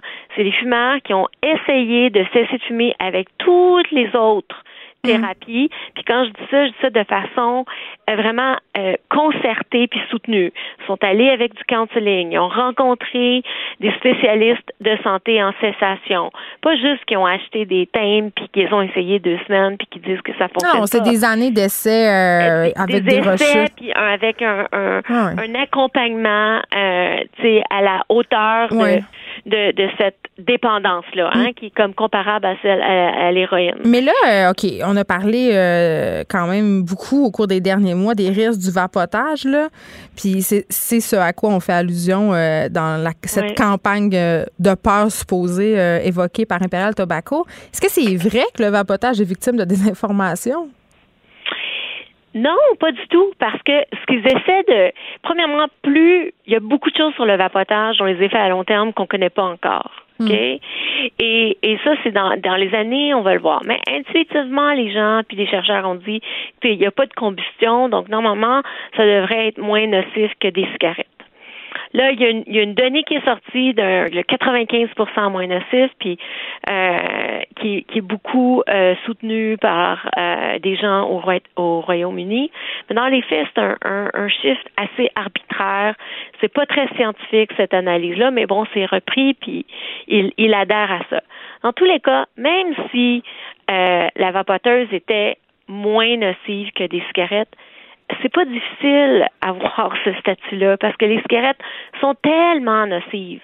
Hein? Si on pense, par exemple, si c'est bien beau qu'on tombe du 30e étage d'un édifice ou d'un du dixième, l'impact est pas mal similaire. Hmm. Les résultats sont pas mal similaires. Fait que c'est ça, c'est toute cette notion-là, et c'est ça qu'ils veulent essayer de un, faire oublier, OK, le fait que parce que c'est moins nocif, ben ça veut dire que c'est comme presque sans risque. OK? Et l'autre chose, c'est qu'ils veulent faire complètement oublier tout ce qu'on a vu au niveau du vapotage chez les jeunes. Des gens qui ont jamais fumé, qui tirent aucun bénéfice. Il y avait non, ils commencent à vaper parce que c'est cool. C'est ça qui se passe en ce moment-là. Parce que le taux de nicotine là-dedans était effarant, puis pas contrôlé, puis pas égal tout le temps. On en a parlé, ça aussi. Puis ce qui fait l'affaire des cigarettiers, c'est que les jeunes qui utilisent les produits de vapotage, ben comme ils sont accros à la nicotine, ils sont plus susceptibles de devenir fumeurs. C'est ça que la une belle clientèle. oui. oui, donc c'est toujours ils sont gagnants sur toute la ligne. c'est ça que je trouve le plus dégueulasse. C'est dégueulasse. Et ben, puis finalement, nos gouvernements sont en train de se réveiller. Puis le fait que le fédéral euh, euh, il va pas assez rapidement. Ben là, on voit des gouvernements provinciaux. Hein. La, la Colombie-Britannique euh, déjà a dit, elle annonce ses couleurs, elle va réduire le taux de nicotine ah permis, elle va taxer les produits à partir du 1er avril. Euh, la Nouvelle-Écosse, les du Prince-Édouard interdisent les saveurs, etc. Mais, c'est dans ce contexte-là qu'ils lancent leur campagne. Mais vous savez, vous, savez, Madame Douka, il y a un adage qui dit you snooze, you lose. sais, dans le cas du gouvernement en ce moment, ils ont snoozé pas mal trop longtemps. Et là, on est, on est face à une problématique dont ça va être, ça va être excessivement difficile euh, de se défaire. Oui, de renverser. Puis c'est ça qui est malheureux parce que le Québec, honnêtement, on avait une loi qui était assez équilibrée. Ben oui. C'est sûr qu'on avait permis des, des saveurs. Il n'y avait aucun resserrement au niveau des saveurs. Mais parce que la promotion, elle était très, très limitée, puis si vous vous rappelez, on, avant euh, le printemps 2018, on avait on avait réussi, on était la seule la province à pouvoir voir une, une, baisse au niveau du vapotage chez les jeunes. Hmm. Fait que nos mesures québécoises commençaient à, à, avoir des effets. Mais là, ça, ça a été complètement euh, euh, annulé. Puis là, il va falloir y aller avec des mesures très, très robustes. Puis c'est pour ça que quand on dit, oui, il va falloir complètement restreindre les, les, les saveurs, hmm. y aller uniquement avec des saveurs de tabac, mais c'est clair que ça, ça va faire que les produits sont moins attrayants pour les fumeurs aussi, mais c'est le prix à payer. Parce que là, il ne faut pas juste freiner les hausses. il faut renverser des hausses au niveau du vapotage. Florie Douka, c'est toujours un plaisir euh, de vous parler, co-directrice porte-parole de la Coalition québécoise pour le contrôle du tabac. On se parlait évidemment par rapport à cette campagne lancée par la compagnie de tabac impérial le Tobacco qui allait que le vapotage est sujet à la désinformation. Faut le faire. Cube Radio. Jusqu'à 15, vous écoutez. Les effrontés. Je suis contente de finir l'émission avec euh, David Quentin, notre chroniqueur littéraire, euh, libraire euh, invité parce que, il me semble, je me suis beaucoup trompée aujourd'hui. Il y avait beaucoup de sujets qui me fâchaient. Là, on va parler de littérature. Ça devrait me calmer parce que c'est un sujet qui m'emplit de joie. David Quentin, en direct de nos studios de Québec. Bonjour. Bonjour Geneviève. Ah, ta belle voix m'apaise, je dois le dire. Moi aussi, j'ai pris go au studio. ben oui, c'est tellement mieux. OK, tu nous parles euh, de la rentrée littéraire euh, française et étrangère aujourd'hui, un peu le même principe que la semaine dernière. Oui, absolument. Euh, on, disait d'ailleurs la semaine dernière que la, la rentrée d'hiver, c'est une rentrée, moi, que je trouve encore plus audacieuse que celle de l'automne parce que les éditeurs y vont avec des, quand même des gros noms. Euh, oui. Mais aussi des découvertes et, plein de livres que moi j'attends avec impatience. J'ai commencé, j'ai plein de lectures en cours en ce moment. Donc, juste pour te donner une idée, les, gros noms, il y, a, Pierre Lemaître qui a publié Miroir de nos peines. C'est le, le numéro un des ventes en France. Ce n'est pas le consentement de Vanessa Springora, pour ton information. C'est Pierre Lemaître une, saga, ça, vend vraiment très, très bien en librairie. C'est extrêmement populaire. C'est un peu le nouveau Ken Follett en ce moment. OK, rien de moins, là. Non, vraiment, euh, il y a un gros engouement pour Pierre Lemaître. Moi, c'est un peu moins mon mon genre, mais enfin, euh, aussi, ça sera le retour de Daniel Pénac, euh, Frédéric Oh mon Dieu, souvenir de mon cégep, Daniel Pénac. Daniel Pénac, nouveau roman, hum. Frédéric Becbédé C'est misogyne, OK. Euh, ouais, mais on va en reparler sûrement. Léla Slimani, qui avait remporté le prix Goncourt en 2016 pour chanson française, revient avec un nouveau livre qui semble-t-il, est extrêmement ambitieux. Euh, Yasmina Reza, euh, Constance Debré, j'en parlais un petit peu plus tard, ça sera une de mes critiques principales aujourd'hui qui mm. fait beaucoup parler. C'est un peu la nouvelle Bad Girl, si j'ose dire, de la littérature française. Je vais t'expliquer pourquoi. Euh, également Jean Echenoz, un autre écrivain euh, très très populaire en ce moment en France. Je suis contente, je suis contente que tu aies enfin donner la réponse à s'il faut dire Echnoz ou Echno. Il y a comme un débat. Bah, bof. C'est comme les gens qui disent Van Gogh ou Van Gogh. On sait jamais à quelle enseigne. Autrice, écrivaine, on commence. Non, ça, autrice, on sait, on sait que autrice ou écrivaine, j'ai pas de mal. OK, euh, bon, grosse rentrée littéraire, mais là, tu veux, je crois, nous parler ou nous lire plutôt un extrait du consentement parce que là, ça sort bientôt chez nous. Oui, la semaine prochaine, finalement, le consentement arrive en librairie. Puis je euh, sais que les gens ont hâte, là. Si tout va bien, mercredi, ça devrait être en librairie. Puis en fait, c'est ça fait partie de mes choix parce que je te présente rapidement cinq livres euh, que j'attends avec impatience hum. de, cette rentrée d'hiver. Puis j'en parlais la semaine dernière avec une amie française qui l'a lu et qui me disait David, je trouve ça quand même curieux que les, revues à potins n'ont pas parlé de cette anecdote-là encore dans le livre de, Vanessa Springora. C'est que, tu sais, se considérait un peu comme un don juan, un séducteur extraordinaire. Arrête! Non, mais, ils sont tous comme ça. Attends, attends, tu vas vraiment rire parce que je vais te lire un extrait du livre de Vanessa Springora et tu vas, je pense, adorer. Donc, c'est à la page 128, j'ai l'extrait sur mon téléphone parce que le livre n'est pas encore sorti, alors je te lis rapidement. Pourtant, assez vite, je m'aperçois du caractère répétitif de nos séances amoureuses, des difficultés de G à maintenir son érection, ah, ben oui. de ses subterfuges laborieux pour y parvenir, entre guillemets, s'astiquer avec frénésie tandis que je lui tourne le dos, de l'aspect oh de plus, attends, de l'aspect de plus en plus mécanique de nos ébats, de la peur d'émettre une quelconque critique, de la difficulté quasi insurmontable à lui soumettre un désir qui briserait non seulement notre routine, en fait, et là ça continue, mais écoute, eh, c'est pour ça qu'il faut lire, je pense, le consentement. C'est pathétique, cette scène-là.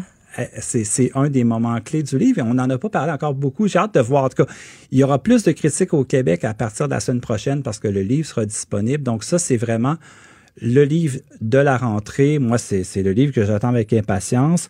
Autre livre également, euh, complètement différent cette fois-ci, Elle est bibliothèque de Suzanne Orléans. C'est une américaine. Ça va apparaître aux éditions du sous-sol et ça raconte l'histoire qu'en 86, euh, à la bibliothèque centrale de Los Angeles, il y a eu un gros incendie et c'est l'enquête qu'elle a menée pour savoir est-ce que c'est un accident ou c'est un acte criminel. Euh, donc, c'est, je, suis vraiment curieux parce que c'est une, journaliste qui a fait beaucoup de choses, euh, des grands reportages. Donc, j'attends ça avec impatience. Autre livre que j'ai très hâte de lire, j'ai commencé, qui s'appelle Enfants de perdition de Pierre Chopineau, c'est chez POL. C'est un grand roman assez imposant, 600 pages, euh, grand roman d'initiation, d'éducation sociale, sexuelle, politique. Enfin, ça se passe dans la région lyonnaise. Assez impressionnant. Je, je te termine puis je t'en parle également. Excuse-moi, David, quand tu lis. OK, là, je, je, digresse un peu là, parce que à chaque fois, je t'étourdis. Combien de livres tu lis, OK, en même temps? Ça dépend des périodes. Comme là, cette semaine, tu vois, depuis quelques jours, je reçois trois, quatre livres par, par semaine. La semaine passée, j'ai reçu des PDF aussi. La semaine prochaine, c'est une, une semaine incroyable. Donc, à cause de la rentrée. Oui, puis il va, y avoir, il va avoir beaucoup de livres la semaine prochaine. Ça, ça tombe comme ça. à tous les jours, je reçois des colis, des livres, des PDF. Donc, moi, je, je, je suis très enthousiaste. J'aime ça aller voir. Et tu as des enfants, là. Tu, tu, lis au travers de tout ça. Euh, oui. mais quand même. Chance. Mais, mais ce que je veux dire, c'est que j'aime ça choisir des livres aussi qui il fonctionne avec l'émission, avec l'actualité, mm. avec les sujets dont on parle. Donc, tu sais, c'est important aussi, tu sais, tu parlais tantôt de violence faite aux femmes, tu sais, il va y avoir beaucoup de livres qui vont parler de ça. D'ailleurs, le, prochain livre s'appelle Pardon d'Eve Ensler. Puis Eve Ensler, c'est elle qui avait écrit les monologues du vagin. bon, on la connaît bien. Bon, oui. Et dans ce livre-là, on apprend que son père l'a battu, l'a violé quand il était jeune et il est mort très, à 53 ans. Et dans ce livre-là, elle écrit en fait la lettre de pardon qu'elle aurait aimé recevoir de son père. Donc, c'est, tu t'imagines, c'est aussi intense que Chienne et même plus de Marie-Pierre Lafontaine qu'on avait beaucoup aimé l'automne dernier. C'est, c'est un livre, ça va être une onde de choc. Là, ça s'en vient dans la semaine prochaine. J'ai commencé, puis c'est, je te dis, c'est insoutenable, mais c'est nécessaire. Il faut entendre la parole et la voix de ces femmes-là parce que c'est, c'est important en ce moment.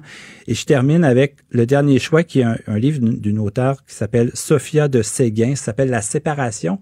Ça va apparaître au tripode à la mi-février. Puis ça raconte, c'est le journal intime d'une rupture amoureuse, point de vue d'une jeune femme. Euh, j'ai lu des extraits encore tantôt avant d'arriver, puis très intrigué par ce livre-là. Ça va dans plein de directions et c'est un journal vraiment à cœur ouvert. C'est qui l'autrice? Sophia de Séguin, c'est un premier livre. Elle n'est pas connue du tout. C'est un manuscrit qu'ils ont reçu par la poste. Ils ont lu ça, ils sont tombés sous le charme. Euh, et présentement, c'est un des livres que j'attendais, moi, cet hiver. Et j'en ai lu des extraits rapidement tantôt parce que j'ai reçu un PDF. Euh, directement de, de Paris. T'es tellement euh, VIP. mais, mais, mais je te dis, j'ai hâte de lire ça. C'est des livres aussi qui sont courts, qui sont des fois 200 pages, donc ça permet de... Tu sais, tu peux en lire quelques-uns par semaine. Enfin, j'essaie d'en lire le plus possible, puis faire des choix, les, les meilleurs choix pour l'émission. Et euh, voilà, donc... Euh, bon, en critique aujourd'hui, qu'est-ce qu'on a? Love Me Tender de Constance Debré. Est-ce qu'il faut faire jouer la chanson d'Elvis?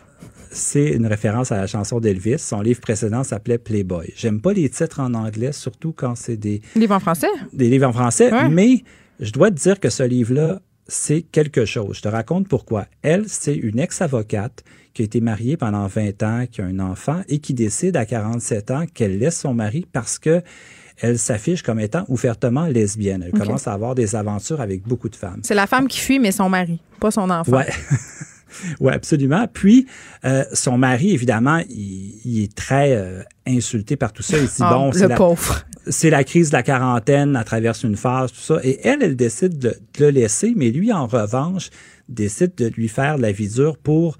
Euh, qu'elle réussisse à avoir son fils. Mais, mais le livre porte pas nécessairement là-dessus. C'est un livre moi, j'ai adoré l'écriture. C'est très cru, c'est très direct. C'est un livre qui parle évidemment des relations qu'elle a avec d'autres femmes qu'elle rencontre. Elle décide de tout laisser derrière elle, euh, faire un peu de table rase de sa vie, donc se départir d'un peu tout ce qu'elle a, euh, voir beaucoup de femmes, beaucoup de relations, mais elle reste quand même à la base une mère qui aime toujours son fils et qui, qui veut le voir et, et, et c'est pas de la croissance personnelle, c'est pas cucu, c'est ben, vraiment. Mais ça sonne pas ça, là. Ça, ça, sonne comme un livre actuel sur les enjeux euh, de maintenant, sur la famille d'aujourd'hui. Je veux dire, ça, ça m'étonne pas que ça fasse l'objet d'un livre puis que ce soit pas.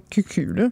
Mais en France, ça fait scandale présentement. Pourquoi? Parce, que, elles sont tellement arriérées. Ah, je m'excuse. Elle, se dit ouvertement lesbienne, elle parle de ses relations avec d'autres femmes et tout ça. Et présentement, en France, ça fait beaucoup jaser parce qu'elle est elle n'a pas 25 ans, tout ça tout ça. Mais c'est vraiment, elle a une écriture, un ton que j'ai beaucoup aimé. J'ai été séduit par ce livre-là. C'est pas trop long, c'est moins de 200 pages et c'est juste assez. C'est des, des, chapitres courts où elle nous explique euh, son rituel le matin, elle va à la piscine, puis comment elle essaie de changer de vie, puis, s'accepter dans tout ça? Je pense que c'est ça l'important. Elle, elle, se dit très égoïste, mais c'est pour son bien à elle. Pour... Ah, mais de toute façon, dès qu'une mère euh, parle euh, de besoins qui sont autres que ses enfants, euh, on a envie de la conduire au port de la ville. Ça, c'est chez Flammarion. Oui, absolument. C'est à découvrir. C'est en librairie en ce moment. Love Me Tender de Constance Debré. J'ai beaucoup aimé. C'est vraiment une lecture percutante. Et là, Vie de Gérard Fulmar. Oui, Jean, Jean il y a dix ans, je te dirais, c'était un écrivain que j'aimais beaucoup. Mais là, euh, les littéraires aiment beaucoup Jean Echenoz. Ça fait très chic de dire je lis Jean Echenoz tout le temps.